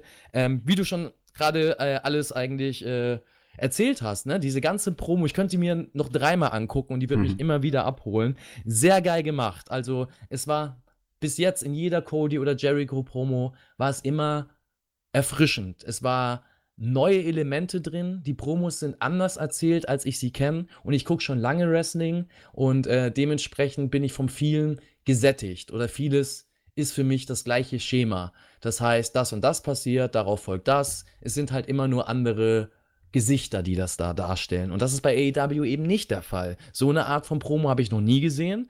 Auch also zumindest im Wrestling nicht, ja, auch die Art und Weise, wie, und das war so entertainend, die Art und Weise, wie Jericho mit MJF umgegangen ist und umgekehrt. Beide, ja, ähnliche Charakterzüge, Eigenschaften und beide wollen ihr Ego, ja, oder sich nicht untermauern lassen vom anderen. Und der eine fragt, ja, du willst doch zum Inner Circle und du, du willst mich doch zum Inner Circle einladen. Nee, nee, nee, du willst doch zum Inner Circle. Und jeder will ihm das so in die Schuhe schieben. Super herrlich. Hat am Anfang noch nicht ganz bei der Crowd geklappt. Die mussten sich erstmal reinfinden, aber beim zweiten Mal haben sie es total gefressen. Und äh, wie du sagst, richtig heißes Segment. Cody kommt raus. Cody sieht total angeschlagen aus. Wie du sagst, diese, diese, es wird später nicht so deutlich sein, das wird auch nochmal gut abheilen. Trotzdem ist es eklig, so eine riesige Narbe auf dem Kopf zu haben. Ne? Kennen wir beide. Du hast, glaube ich, noch ein paar mehr Narben auf dem Körper. Definitiv. so. Und ähm, ja, aber es hat und das ähm, übrigens denke ich auch, äh, dass das äh, bei dem Match von Cody, als diese Microphone Narbe muted. entstanden ist, ähm, kein Zufall war. Microphone ich glaube ähm, fest daran, dass Cody den Oldschool-Weg des Wrestlers gegangen ist und sich äh, Oldschool-Way den Kopf aufgemacht hat. Also ähm, bewusst diesen Dive auf den Kopf genommen hat, um das Match zu unterscheiden. Vielleicht wollte er nicht, dass es so groß wird und dass es so äh, blutet, wie es dann tatsächlich geblutet hat. Aber ich denke schon, dass ein Könner wie Cody schon weiß, wie er bumpt und wie er auch auf so eine Stage bumpt. Und ich denke nicht, dass das ein Zufall war. Nur mal so viel dazu. Ähm, aber ähm, richtig geile Promo. Ähm, was ich nicht verstehe, nur mal so als kleine Randnotiz, mhm. äh, ist vielleicht auch keinem aufgefallen, aber warum immer White Trash als Beleidigung? Also, wenn man mal, ich will jetzt mal in, so ins Politische geht, ja, äh, umgekehrt wäre das nicht in Ordnung. so, aber wenn ein Wrestler das Publikum als White Trash bezeichnet, gibt es einfach nur Buchrufe. Aber da ist nicht im Internet, oh mein Gott, äh, hier wurde ein Shirt von einem Wrestler gemacht, der schwarz ist und Rassismusskandal. Weißt du, was ich meine? So, also es wird hier mhm. nicht so ähm, groß an die Glocke gehängt. Ich, mir ist das nur aufgefallen, wie MJF das halt rübergebracht hat, weil mich erinnert White Trash immer an Scott Steiner. Äh, Scott Steiner durfte das damals und damals war das alles auch noch ein bisschen un politisch unkorrekter. Aber äh, ich fand das schon ein bisschen rassistisch. Also dem Weißen gegenüber, ja? so, äh, zu sagen White Trash. Also umgekehrt wäre es halt, ne? Wenn du sagen würdest, was weiß ich, keine Ahnung, gut, ich darf es hier nicht sagen, ja? Ich dürfte es aber, äh, über dem Format darf ich es nicht sagen, ähm, ne? Punkt, Punkt, Punkt, äh, Black Man oder sonst wie, das wäre dann, boah, voll der Skandal, aber gut, die, die ich hier hatte.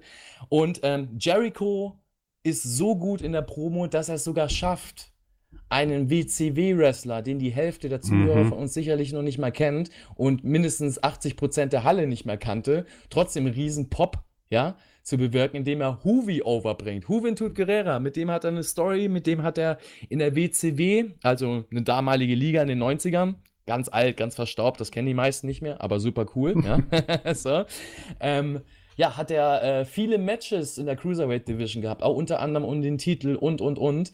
Und das ist halt sehr lustig, dass er das bringt, ähm, weil, ja, da merkst du halt, dass Jericho aus allem Gold machen kann, selbst aus einem Wrestler, der noch nicht mal in diesem Roster ist und der seit 15 Jahren nicht mehr im Mainstream ist oder länger sogar. Und richtig geil. Also, ähm, ja, ähm, leider der Power Slam, wie du sagst, der erste ein bisschen versaut.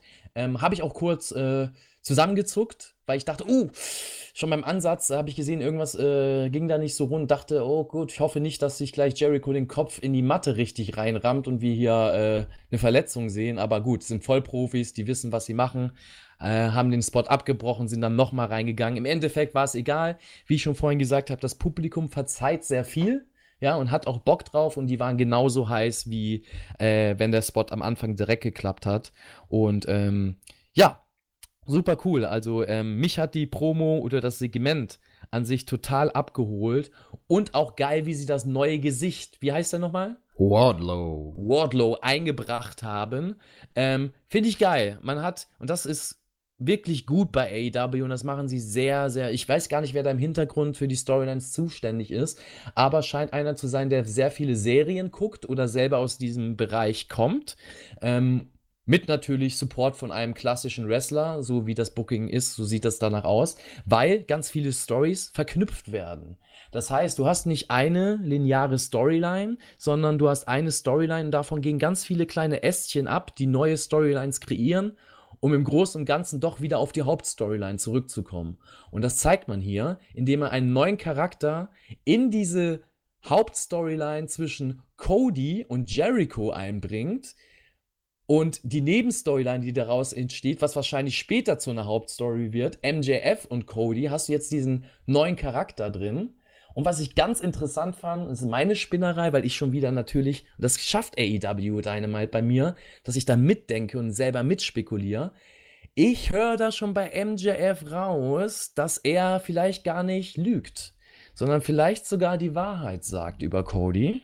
Also überlegt oder denkt mal drüber nach die Aussage, dass Cody eigentlich selfish ist und eigentlich äh, die, die Fans ihm egal sind, weil, nehmen wir es mal so, würde man nicht wissen, wie Cody beim Publikum an, ankommt und ihn nur anschauen, wie er sich gibt, ne? wie er in der Halle ankommt. Er ist der Einzige, der mit Limousine ankommt, mit einem Privatjet und der Einzige, der einen super, okay, nicht der Einzige, aber mit einer der wenigen super starken Entrance hat, mit einer Bühne, mit der er hochgefahren wird und so. Es geht schon sehr um seine Selbstdarstellung. Vielleicht spielen sie darauf hin an und vielleicht sehen wir es tatsächlich in der Zukunft, dass die Rollen getauscht werden und irgendwann mal Cody der Böse ist. Also ich bin da gespannt, super geil. Ähm, die haben mich mit mehreren oder in mehreren Stories äh, heiß gemacht und ja, ich will mehr sehen. Also nächste Woche schalte ich definitiv wieder rein.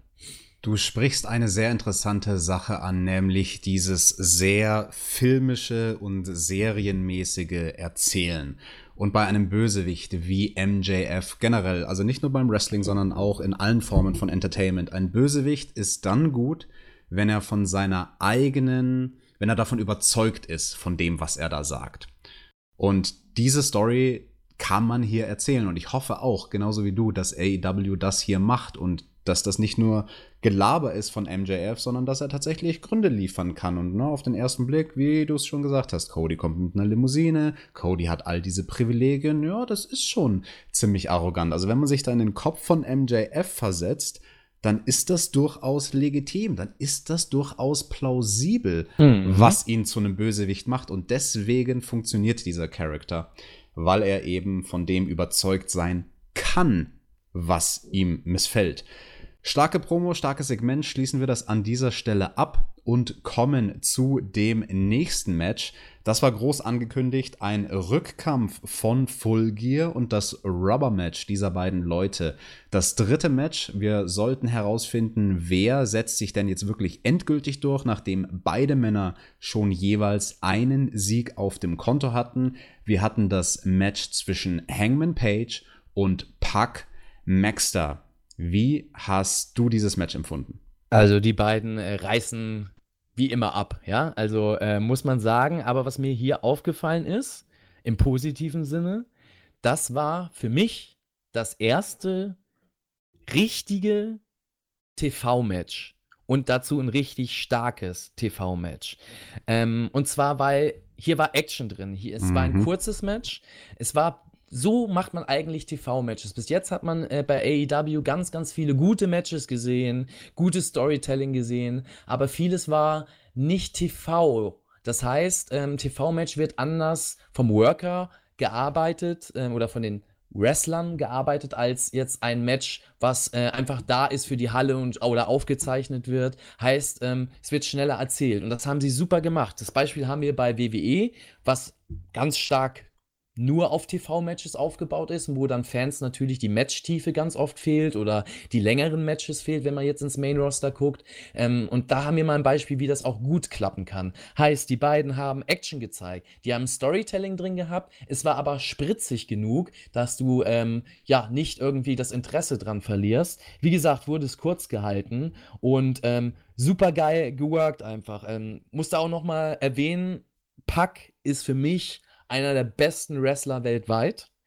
Ähm, nicht, weil er irgendwie so dargestellt wird und weil er das, der Posterboy der Promotion sein soll und alle Titel kriegt. Ja, das sind Politik-Sachen, sondern weil er einfach so gut ist. Er ist so eine gute Base für alle Wrestler, die mit ihm im Ring stehen. Das heißt, er kann einen Highflyer super gut aussehen lassen, weil er weiß, wie die Aktionen laufen, weil er immer perfekt steht, weil er perfekt, sage ich mal, den, den, den ähm, Gegner eine Base bietet, also sage ich mal, eine, eine, Stütze bietet in manchen Aktionen, damit die Aktionen dann auch super schön aussehen, kann aber selber auch verdammt gut austeilen.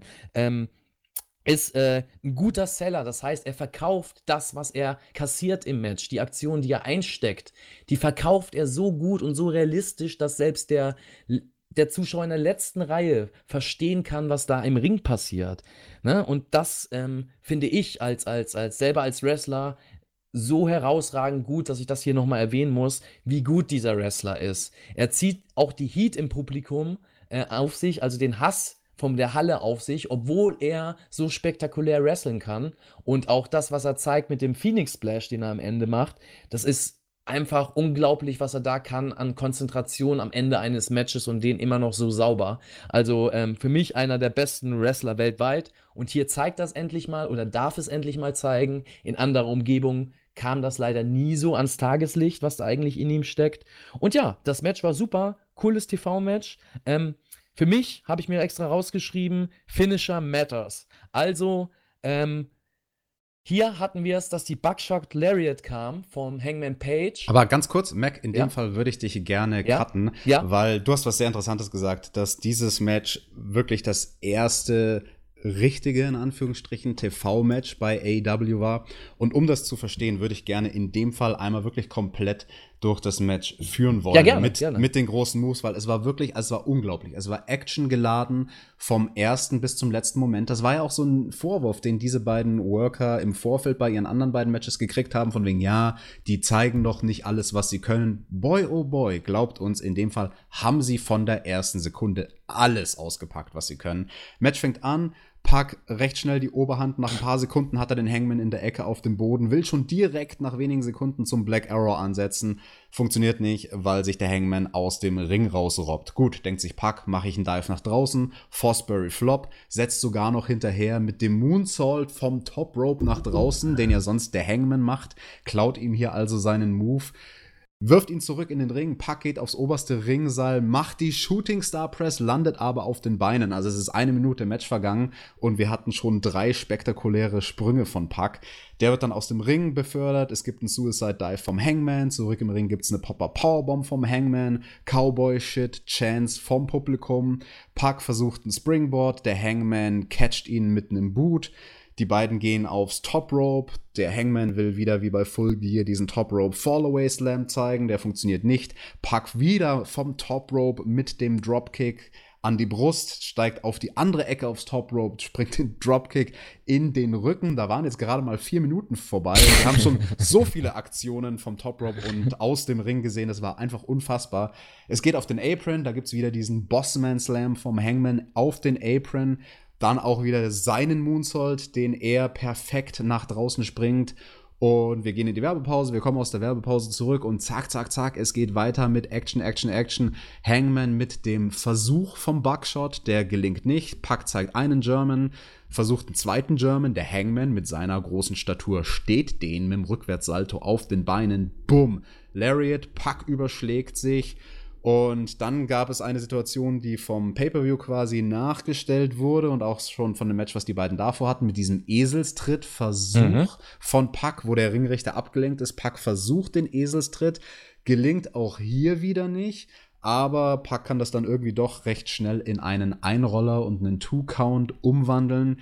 Will draußen wieder diesen Suplex auf den Stuhl zeigen. Das kontert der Hangman mal ebenso mit einem Brainbuster draußen auf die Matten. Und dann geht's eben in diese Finishing-Phase. Der Buckshot, nur die zwei. Kickout nach dem Buckshot, durchaus auch interessant. Und Pack dann eben mit zwei Pumpkicks. Der letzte, der hat sowas von gesessen. Oh, und ja. hat den Hangman mal richtig schön ausgenockt. Und ja, als Kirsche obendrauf gibt es den Black Arrow und direkt den Brutalizer hinterher. Hangman war eigentlich schon K.O., bevor der Brutalizer angesetzt wurde. Mhm. Und Pack gewinnt dann schließlich auch das Match. Maxter, jetzt übergebe ich wieder an dich.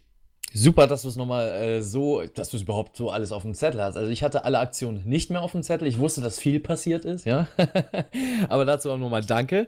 Ähm, ja, Finisher Matters. Also ähm, so macht man das. Und das ist für mich, also ist natürlich auch immer eine Geschmackssache. Wie siehst du Wrestling? Was willst du von Wrestling haben? Wie ist deine Wrestling-Philosophie? Meine Philosophie für Wrestling ist, ich weiß, dass es natürlich Entertainment ist.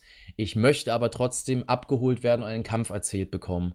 Ich bin ähm, zwar offen fürs moderne Wrestling, aber ich bin nicht der modern modern Wrestling-Fan. Heißt, äh, dass ich eine choreografierte Stuntshow geboten kriegen möchte. Ähm, die, da brauche ich keine Charaktertiefe, da brauche ich keine Erzählung, ähm, sondern einfach nur die Moves. Und das ist bei mir nicht der Fall. Und hier hast du eben das Paradebeispiel für mich äh, einfach gesehen, wie es klappt, wenn du eine gute Story erzählst und wenn du auch die Finisher gut erzählst. In den letzten Jahren war es einfach der Trend und ist im weltweiten Wrestling-Markt leider so gekommen, dass ein Finisher nichts mehr zählt.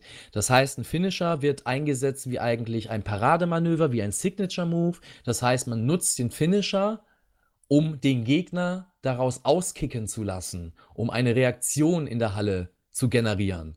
So, und ähm, Nachteil davon ist halt, dass dieser Finisher, den du machst, kaputt geht. Und ich bin noch aus einer Zeit, ähm, vor allem als Fan, aus einer Zeit, ähm, ähm kenne ich das noch, wo ein Finisher was ja, bewirkt hat. Der Diamond Cutter, da war vorbei. Ja, ähm, nach der Hogan, nach dem Hogan Leg Drop war vorbei. Und das erzählt AEW eben auch, falls man mal äh, ein bisschen drauf achtet. Oder wenn man mal ein bisschen drauf achtet, sieht man das. Das heißt, dass ganz, ganz viele Aktionen oder Finisher das Match Microphone auch beenden. Muted. Oder es auch mal Matches gibt, in dem kein Finisher angesetzt wird und es ein abruptes Ende durch eine andere Aktion gibt. Das stärkt den Finisher und lässt eben so eine Situation, die wir hier hatten, dass tatsächlich Pack jetzt mal aus dem Finisher von Hangman Page auskickt, noch viel stärker wirken. Es war ein Riesenpop da. Also die Leute konnten es in dem Moment wirklich nicht fassen, dass er da ausgeht, weil jeder ist davon ausgegangen, das war's jetzt. Das Match war auch so aufgebaut von wegen, das war's jetzt, ja. Und äh, er kickt da tatsächlich nochmal aus und schafft es tatsächlich mit einem Knockout-Finish. Also nicht, er macht jetzt nochmal schöne choreografierte Moves und danach gehen sie in eine schöne Finish-Sequenz und 1, 2, 3 vorbei. Nein, es wird brutal. Er tritt ihm einfach zweimal ins Gesicht. Der zweite Tritt wurde auch gut verkauft und so gesellt, dass man wirklich annehmen konnte, ey, der ist ausgenockt. Äh, Hangman Page bricht zusammen. Puck denkt sich, fuck it, ich gebe ihm nochmal richtig einen mit, zeigt nochmal seine zwei richtig schönen Parademanöver. Und ja, mit dem zweiten Parademanöver, eben dem Aufgabegriff, beendet er das und nicht, dass Page aufgibt, sondern dass er einfach ausgenockt ist und der Referee das Match abbricht. Und so macht man das, ähm, finde ich perfekt erzählt, auch mit dem, ja, es war kein recht, richtiges Referee-Stoppage, oder? Doch, nee. eigentlich schon, hm, weiß ich nicht, aber. Kind of. Kind of, genau. Und, aber das finde ich realistisch erzählt. Und das ist das, ähm, was ich sehr, sehr mag, was ich gut finde, wo ich voll abgeholt werde. Ähm, wir hatten ja das Beispiel, gut, dass ich dich gerade habe. Du hattest ja das geile Beispiel damals mit The Fiend und deiner Theorie, die ich übrigens mhm. sehr geil finde, zum Hell in the Cell Match. Aber da hat mir genau das gefehlt, dieses Element, um deine Theorie ähm, wahr werden zu lassen. Heißt, mhm. dieser Abbruch vom Referee war für mich nicht authentisch erzählt, mhm. weil da Sachen passiert sind, die da hätte er vorher schon abbrechen können, die im gleichen, in der gleichen Ecke passiert sind oder aus dem gleichen Lager kommen. Und hier bei AEW hast du es für mich authentisch erzählt. Das hat alles Sinn gemacht, dass der Referee dann abbricht. Der Kick sah gut aus. Der Referee hat nochmal nachgeprüft. Der Referee hat das Match erstmal weiterlaufen lassen und wollte, hätte ja auch den Pin durchgezogen, wäre Pack zum Pin gegangen. Und für mich ein richtig starkes Match. Gutes TV-Match. Ähm, konnte man so auch zeigen, weil die beiden eine Geschichte haben. Ähm, jetzt schon dreimal, glaube ich, angetreten sind gegeneinander genau. im Laufe der AEW äh, History. Und äh, cool. Also für mich vom Match her das, der Highlight des Abends. Absolut. Ich würde, ja, ich würde sogar sagen, das Highlight von allen Dynamite-Ausgaben, also wenn man danach geht, ein actionlastiges Match zu haben, dann ist das hier wirklich so ein Vorzeigekampf, den man, glaube ich, Freunden zeigen kann, die noch gar nichts gesehen haben von Dynamite. Hey, guck dir das mal an, das ist ein Tempo und ein Stil, den es dort auch gibt. Und wie du eben sagst, mit dem perfekt inszenierten und dem perfekt erzählten Finish und zum Erzählen da gehören auch die Kommentatoren dazu. Und das muss man hier auch nochmal hervorheben. Bei Hell in a Cell als Vergleich war das genau die Situation, dass die Kommentatoren auch dann nicht so richtig argumentieren konnten, warum wurde jetzt hier abgeläutet und nicht an einer anderen Stelle. Hier bei Dynamite haben die Kommentatoren nochmal overgebracht, hey, er war doch schon K.O. vor dem Black Arrow. Also das hätte es alles gar nicht mehr gebraucht und das war eigentlich nur noch Formsache. Er, mhm. er war, schon, er war schon komplett K.O., als der Aufgabegriff angesetzt wurde. Und so erzählt man das. Der Ringrichter macht seinen Job gut, die Wrestler sellen es großartig. Ein tolles Match. Und, und, was man noch erzählt hat, oder das unterstelle ich denen, da greife ich mhm. meinem Fazit eigentlich vor, ähm, aber nur mal schon als kleinen, zum kleinen Reinkommen. Ähm, AEW hört auf Kritik. Und das siehst du in diesem Match. Ähm, ich unterstelle Pack ganz einfach in dieser Finish-Phase, dass das. Und achtet mal drauf, kein Finish von Pack ist wirklich äh, oder jedes Finish von ihm ist kontrovers. Es gibt immer Diskussionen darüber. So, ob das jetzt gewollt ist oder nicht, wie beim letzten Match, als das mit Trent Barretta war, mit dem komischen Auskicken und und und. Ähm, aber es gibt immer irgendwie eine Kontroverse um seine Finisher und das baut er auch auf und baut er jetzt ein. Auch das Finish bei, Park, äh, bei, bei Hangman Page ist ein Finish, wo du durchaus sagen kannst, äh, ist irgendwie komisch. Ich dachte auch bei dem Match, ähm, irgendwie, hä? Komisches Finish, aber positiv komisch. Also jetzt nicht negativ, hm, irgendwie hat mich gestört, sondern hä, irgendwie war das anders. Ne? Und dieses Element, irgendwie war das anders, das bleibt im Kopf, das sticht raus und dadurch hat einen ganz anderen Stellenwert im Roster auch für den Fan. Also das finde ich richtig, richtig gut. Yes, Maxter, ich glaube, wir machen es jetzt mal genauso wie Puck und der Hangman. Wir treten ordentlich auf Ga aufs Gaspedal. Und los geht's. Wenn wir beide jetzt im Ring wären, würde ich dir sagen, Mac, we gotta go home. We gotta Schau, go home. Schau mal auf die Uhr, wie lange wir schon aufnehmen. Wir brechen ja bald den schlimmsten Rekord von Tobis Podcast und haben am Ende hier ein Zwei-Stunden-Review. Das wollen wir nicht, also gehen wir schneller durch. Ja? Zack, zack, zack. Wir hatten danach noch einen Brawl. Backstage wurde geschalten. Die Young Bucks gegen Ortiz. Bumm, der wird in den Tisch geworfen, durch den Tisch und Santana, der von einem Gabelstapler aus mitten im Dive draufspringt. es gibt lustiges Gebrawle und dann schnappt sich Santana den einen Young Bucks und schmeißt ihn in eine Tür, in eine Toilette. Die Tür poppt auf und da und steht erstmal ja? da steht erstmal Orange Cassidy. Total lässig. Also er, er, er, pinkelt nicht oder irgendwas, er steht einfach nur. Er steht einfach, ne? in dieser Toilette. Santana guckt dann auch und denkt sich so, äh, sorry, ich wollte dich nicht stören. Macht ganz langsam die Tür zu und dann wird direkt wieder weiter gebrawlt. Richtig geiler Comedy-Spot und danach geht's in die Werbung. In der Werbung fand ich auch sehr smart. Es gibt das Picture in Picture. Währenddessen sieht man während der Werbepause, oh krass, da wird gebrawlt überall in der ganzen Halle und dann brawlen sie sich eben auch in die Halle. Dort gibt es dann wieder diese Baseball-Socke, in den Straßen von Philadelphia. Geiles Gimmick, geiles Voll. Gimmick. Das ist einfach cool, da benutzt man das gerne mal. Und damit kriegen dann auch die Bösewichte, Proud and Powerful, die Oberhand, packen eine Spraydose aus, nachdem sie Nick eliminiert haben. Mit We the best! We the best! We the best! er ist einfach so lustig, Ortiz. Ich liebe ihn. Ja, Nick haben sie relativ äh, ausgeschalten, mit seinem kaputten Bein nochmal gegen die Bühne gehauen. Da hat man dann auch die Match-Story von Full Gear aus ihrem Match schön aufgegriffen. Es kommt eben die Spraydose, damit wird die Bühne markiert, quasi, okay, Impact Zone, drop den Gegner mal hier und ja, genau, das machen sie dann auch. Nehmen sich den guten Mac und so wie sie es auch schon bei dem Rock'n'Roll Express Oldtimer gemacht haben, Powerbomb durch die Bühne durch. Proud and Powerful stehen und sind hier das Team, das den Brawl gewinnt. Deine Meinung?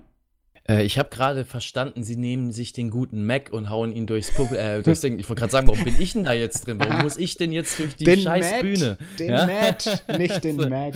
Ja, das Matt in dem Fall. Nein.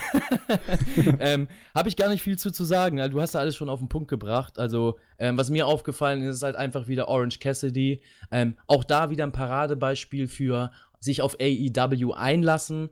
Ähm, Orange Cassidy ist modernes Wrestling ist das, was vieles oder ist was, was im modernen Wrestling verkörpert wird.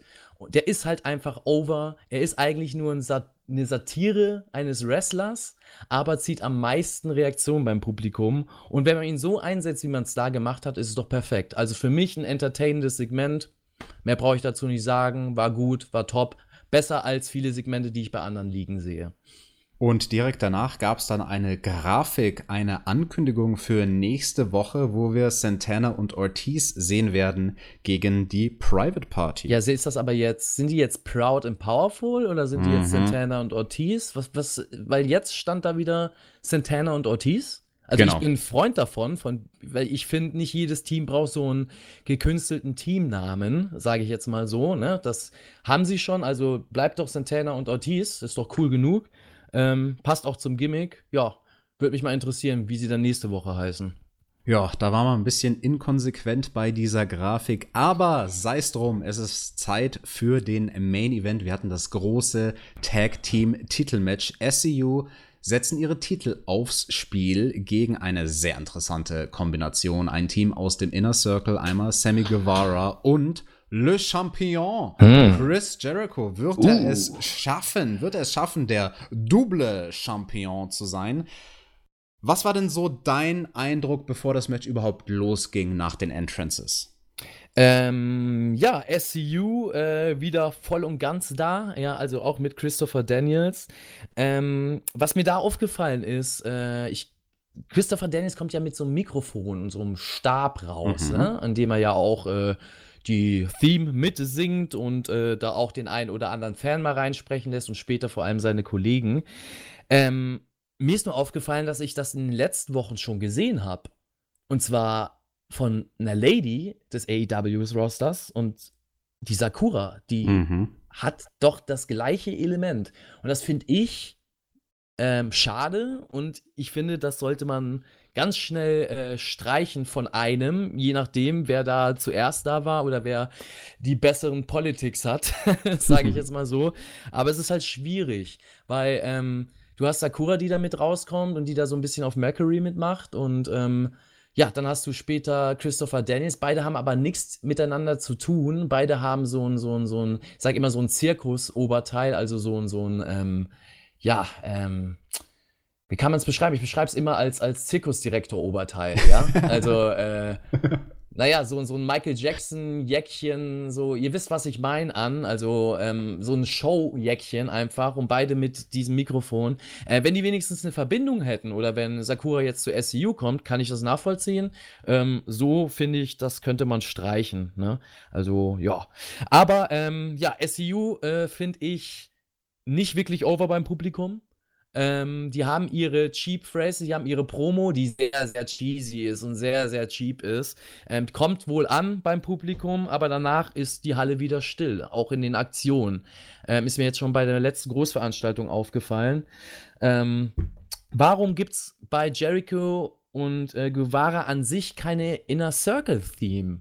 Das würde mich interessieren. Also, es würde ich weil, geil finden. Weil Jericho der große Star ist. Er ist Le Champion und ja, braucht seinen das, eigenen Entrance. Das darf er. Er hat ja auch die Bubble, ja. Aber ähm, Jericho ist ein Rockstar. Der hat seine Band und der könnte einen richtig geilen Inner Circle Track aufnehmen. Muss ich eh sagen. AEWs Entrance Themes, alle oder fast alle, muah, geil, ja. Also das ist das, was ich mir beim Wrestling vorstelle.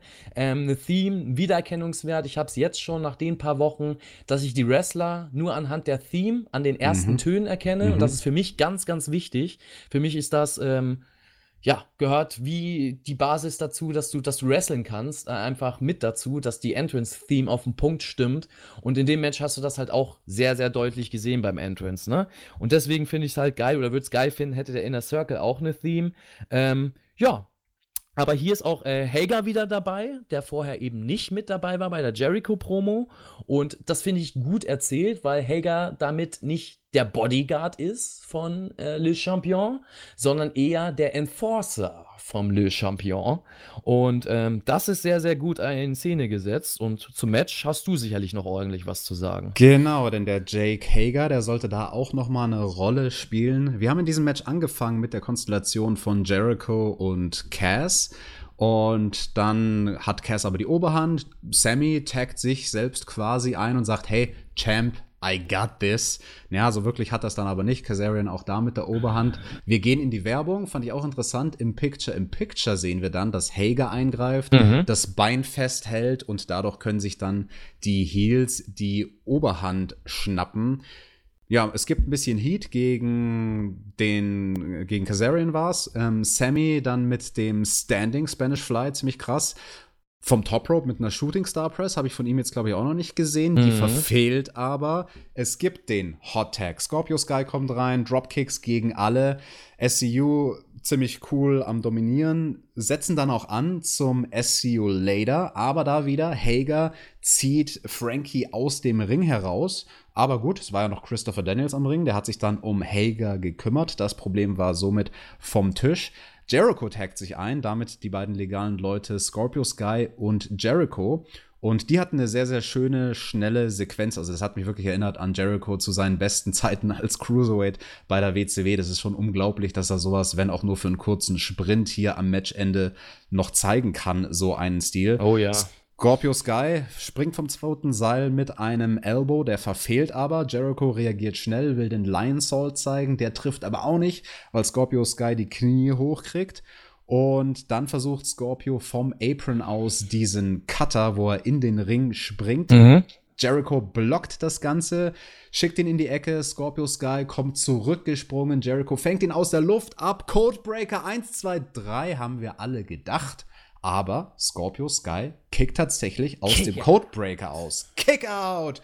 Und Jericho setzt an zum Suplex. Scorpio Sky rollt das direkt ins Small Package. 1, 2, 3. Und diesmal war es wirklich vorbei. Uh. Was für eine Überraschung. Scorpio Sky gelingt es, den Champion einzurollen in einem Match, was dann am Ende wirklich sehr brisant war. Man muss auch noch dazu sagen, es wurde angekündigt, anders als sonst. Es gab hier kein TV-Time Remaining Time, also, äh, sondern das klassische Time Limit. Es gab 60 Minuten Time Limit und es wurde auch von den Kommentatoren gesagt, falls das Match nicht im Rahmen von Dynamite zu Ende geht, werdet ihr die Conclusion auf YouTube sehen. Damit hatte ich schon spekuliert, dass es in dem Fall vielleicht wirklich so kommt, weil es ja einfach spannend ist. So, werden wir einen Double Champion haben oder nicht?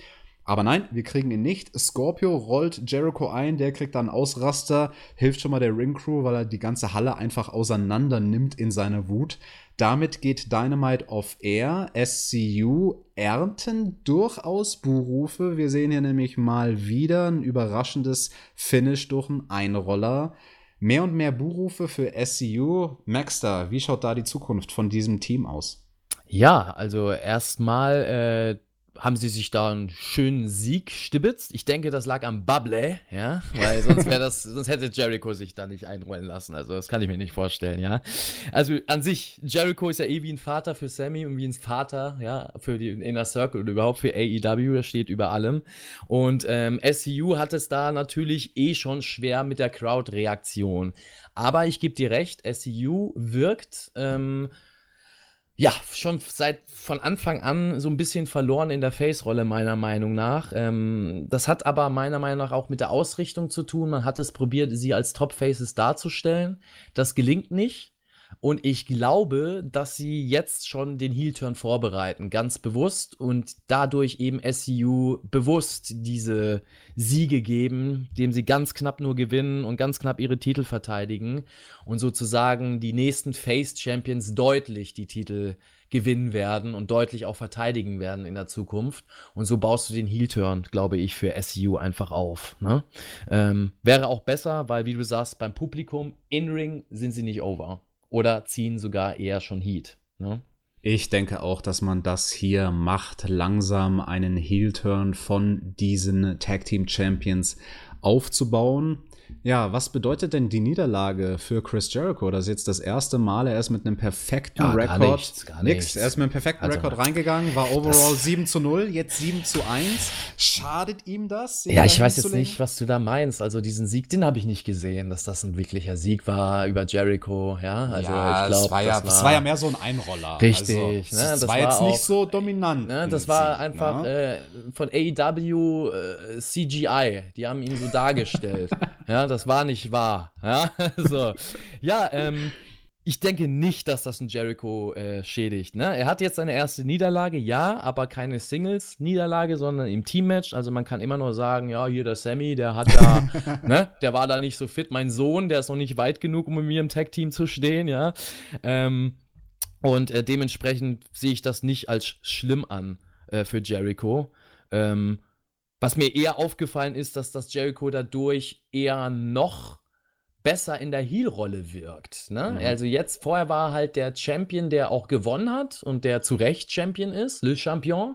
Jetzt ist aber Le Champion, der äh, auch äh, Schwächen hat und ähm, dadurch ist er halt auch äh, greifbarer wieder fürs Publikum.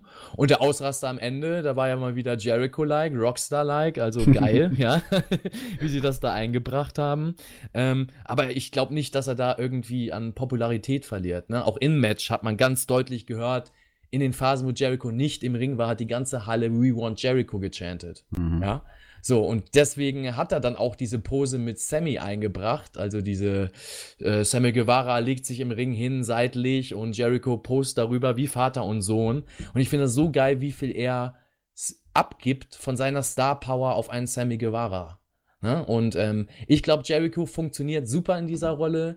Ähm, er strahlt so sehr, dass er allen im Inner Circle ein bisschen was davon abgibt. Selbst einem Hager oder Hager oder wie, Hagar. Er, von, wie, er, wie er auch von JR genannt worden ist, Swagger.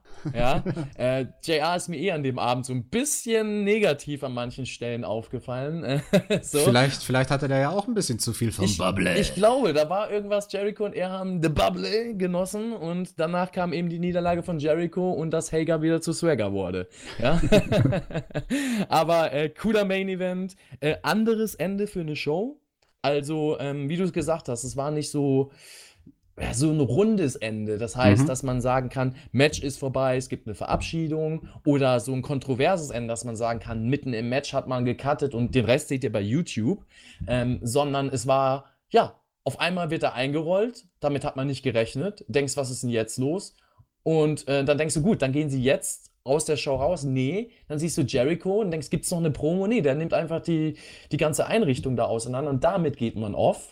Und das ist halt geil. Also auch für Leute, die vielleicht erst ein paar Minuten reingeschalten haben, das sehen, äh, denken, was denn das für ein Typ, was denn das für ein Rockstar, was denn das für ein Assi, der das da macht, was passiert da? Und gucken sich dann nochmal die Show an oder schalten in der nächsten Woche rein. Und für alle, die, ja, dabei waren bei der Show, ähm, wurden da nochmal mit so, mit einem Bonus abgeholt und haben nochmal Jericho per Excellence gesehen. Und geil. Also man hat Bock auf nächste Woche. Ich fand das Ende gelungen.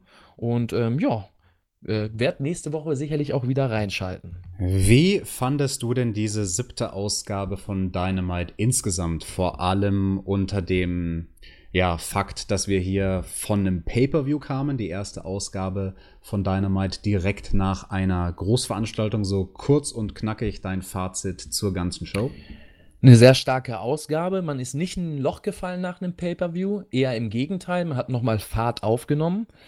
Ähm, es wirkt sehr frisch, das Produkt an sich für mich, weil ganz, ganz neue Elemente genutzt werden und viele Sachen erzählt werden. Aber es gibt auch ganz, ganz viele kleine Baustellen, was für mich das Produkt eben so sympathisch macht, weil man eben sehen kann und selber ein Teil davon ist oder meint ein Teil davon zu sein, äh, mitwachsen zu können, mit der Promotion wachsen zu können. Und ähm, ich finde, bei AEW und vor allem bei Dynamite fällt halt eben auf, dass sie auf Kritik hören. Also ähm, all so Sachen, die im Internet ähm, schwerpunktmäßig besprochen worden sind, kritisiert worden sind, ähm, die hat man auf die ein oder andere Art verbessert oder angespielt oder noch mehr damit gespielt, je nachdem, was man daraus wollte. Äh, wichtig ist das Fazit daraus, dass man einfach sieht, ey, die hören auf die Fans, ähm, das machen andere Promotions nicht. Andere Promotions sind halt eher mit der Einstellung oder agieren eher mit der Einstellung, dass sie godlike sind und besser wissen, was der Fan will. Und ähm, AEW macht das halt mal umgekehrt und das ist sehr, sehr erfrischend. Wo das im Endeffekt hinführt, das werden wir in den nächsten Wochen, Monaten und hoffentlich Jahren sehen. Aber ich bin sehr entertained. Auch die Dynamite-Ausgabe war sehr, sehr gut und ich habe auf jeden Fall Bock, in den nächsten Wochen wieder reinzuschalten. Yo, Maxter, damit lassen wir es dabei bewenden. Wir haben jetzt hier das ultimative Ironman-Match geworkt, den Ironman-Podcast. Wow. Tobi, verzeih es uns, aber wir können noch länger als du. Es ist unglaublich. aber das ist halt so, wenn zwei Worker zusammen sind, wir könnten da, wir könnten da auch noch viel mehr ins Detail gehen. Ich könnte da jetzt auch noch, noch mal eineinhalb Stunden mit dir über diese Show reden. Aber Mac, es war sehr, sehr schön, dich hier an meiner Seite zu haben. Ich glaube, die Zuhörer haben es auch genossen. Schreibt uns in die Kommentare. Es, ja. Wie fandet ihr diese Konstellation, mal uns beide zusammen? Wie fandet ihr die Show? Was waren die Stärken? Was waren die Schwächen? Was hat euch gefallen? Wovon wollt ihr mehr? Wovon wollt ihr weniger? Schreibt es in die Kommentare. Wir lesen es alles. Abonniert uns fleißig. Und ich mache es jetzt einfach mal wieder, Tobi. Mac, ich gebe dir die letzten Worte. Ja, danke dir erstmal, TJ, für den Talk. Hat mir sehr, sehr viel Spaß gemacht. Äh, vor allem mal bei euch hier im AEW-Boot zu sitzen. Ja, ich komme aus dem bösen Lager NXT drüben. Buh. Äh, ja, aber äh. ähm, ich wurde begeistert vom Dynamite-Produkt. Ähm, ich finde es super. Ähm, ja, bleibt da auch sicherlich privat weiter am Ball. Vielleicht, wenn ich es nochmal schaffe, Tobi auszunocken, ja, dann äh, komme ich nochmal vorbei und schau hier nochmal rein und äh, schnacke hier mit. Ich hoffe, euch hat es gefallen. Ich habe euch nicht äh, verschreckt, ja, mit meiner Meinung und ähm, hoffe auch, dass wir nicht zu sehr ausgeholt haben und ja, entschuldige mich für die Überlänge diesmal. Ähm, habt trotzdem viel Spaß dabei. Ähm, haut was in die Kommentare rein. Folgt uns auch gerne auf den Social Media Kanälen. Bei mir ganz wichtig, gerne bei Instagram. Da stelle ich auch mal gerne ein paar Fragen. Und ja, kommt gut in den Tag kommt gut in den Mittag oder gut in euren Abend rein. Wir hören uns demnächst wieder. Toodaloo!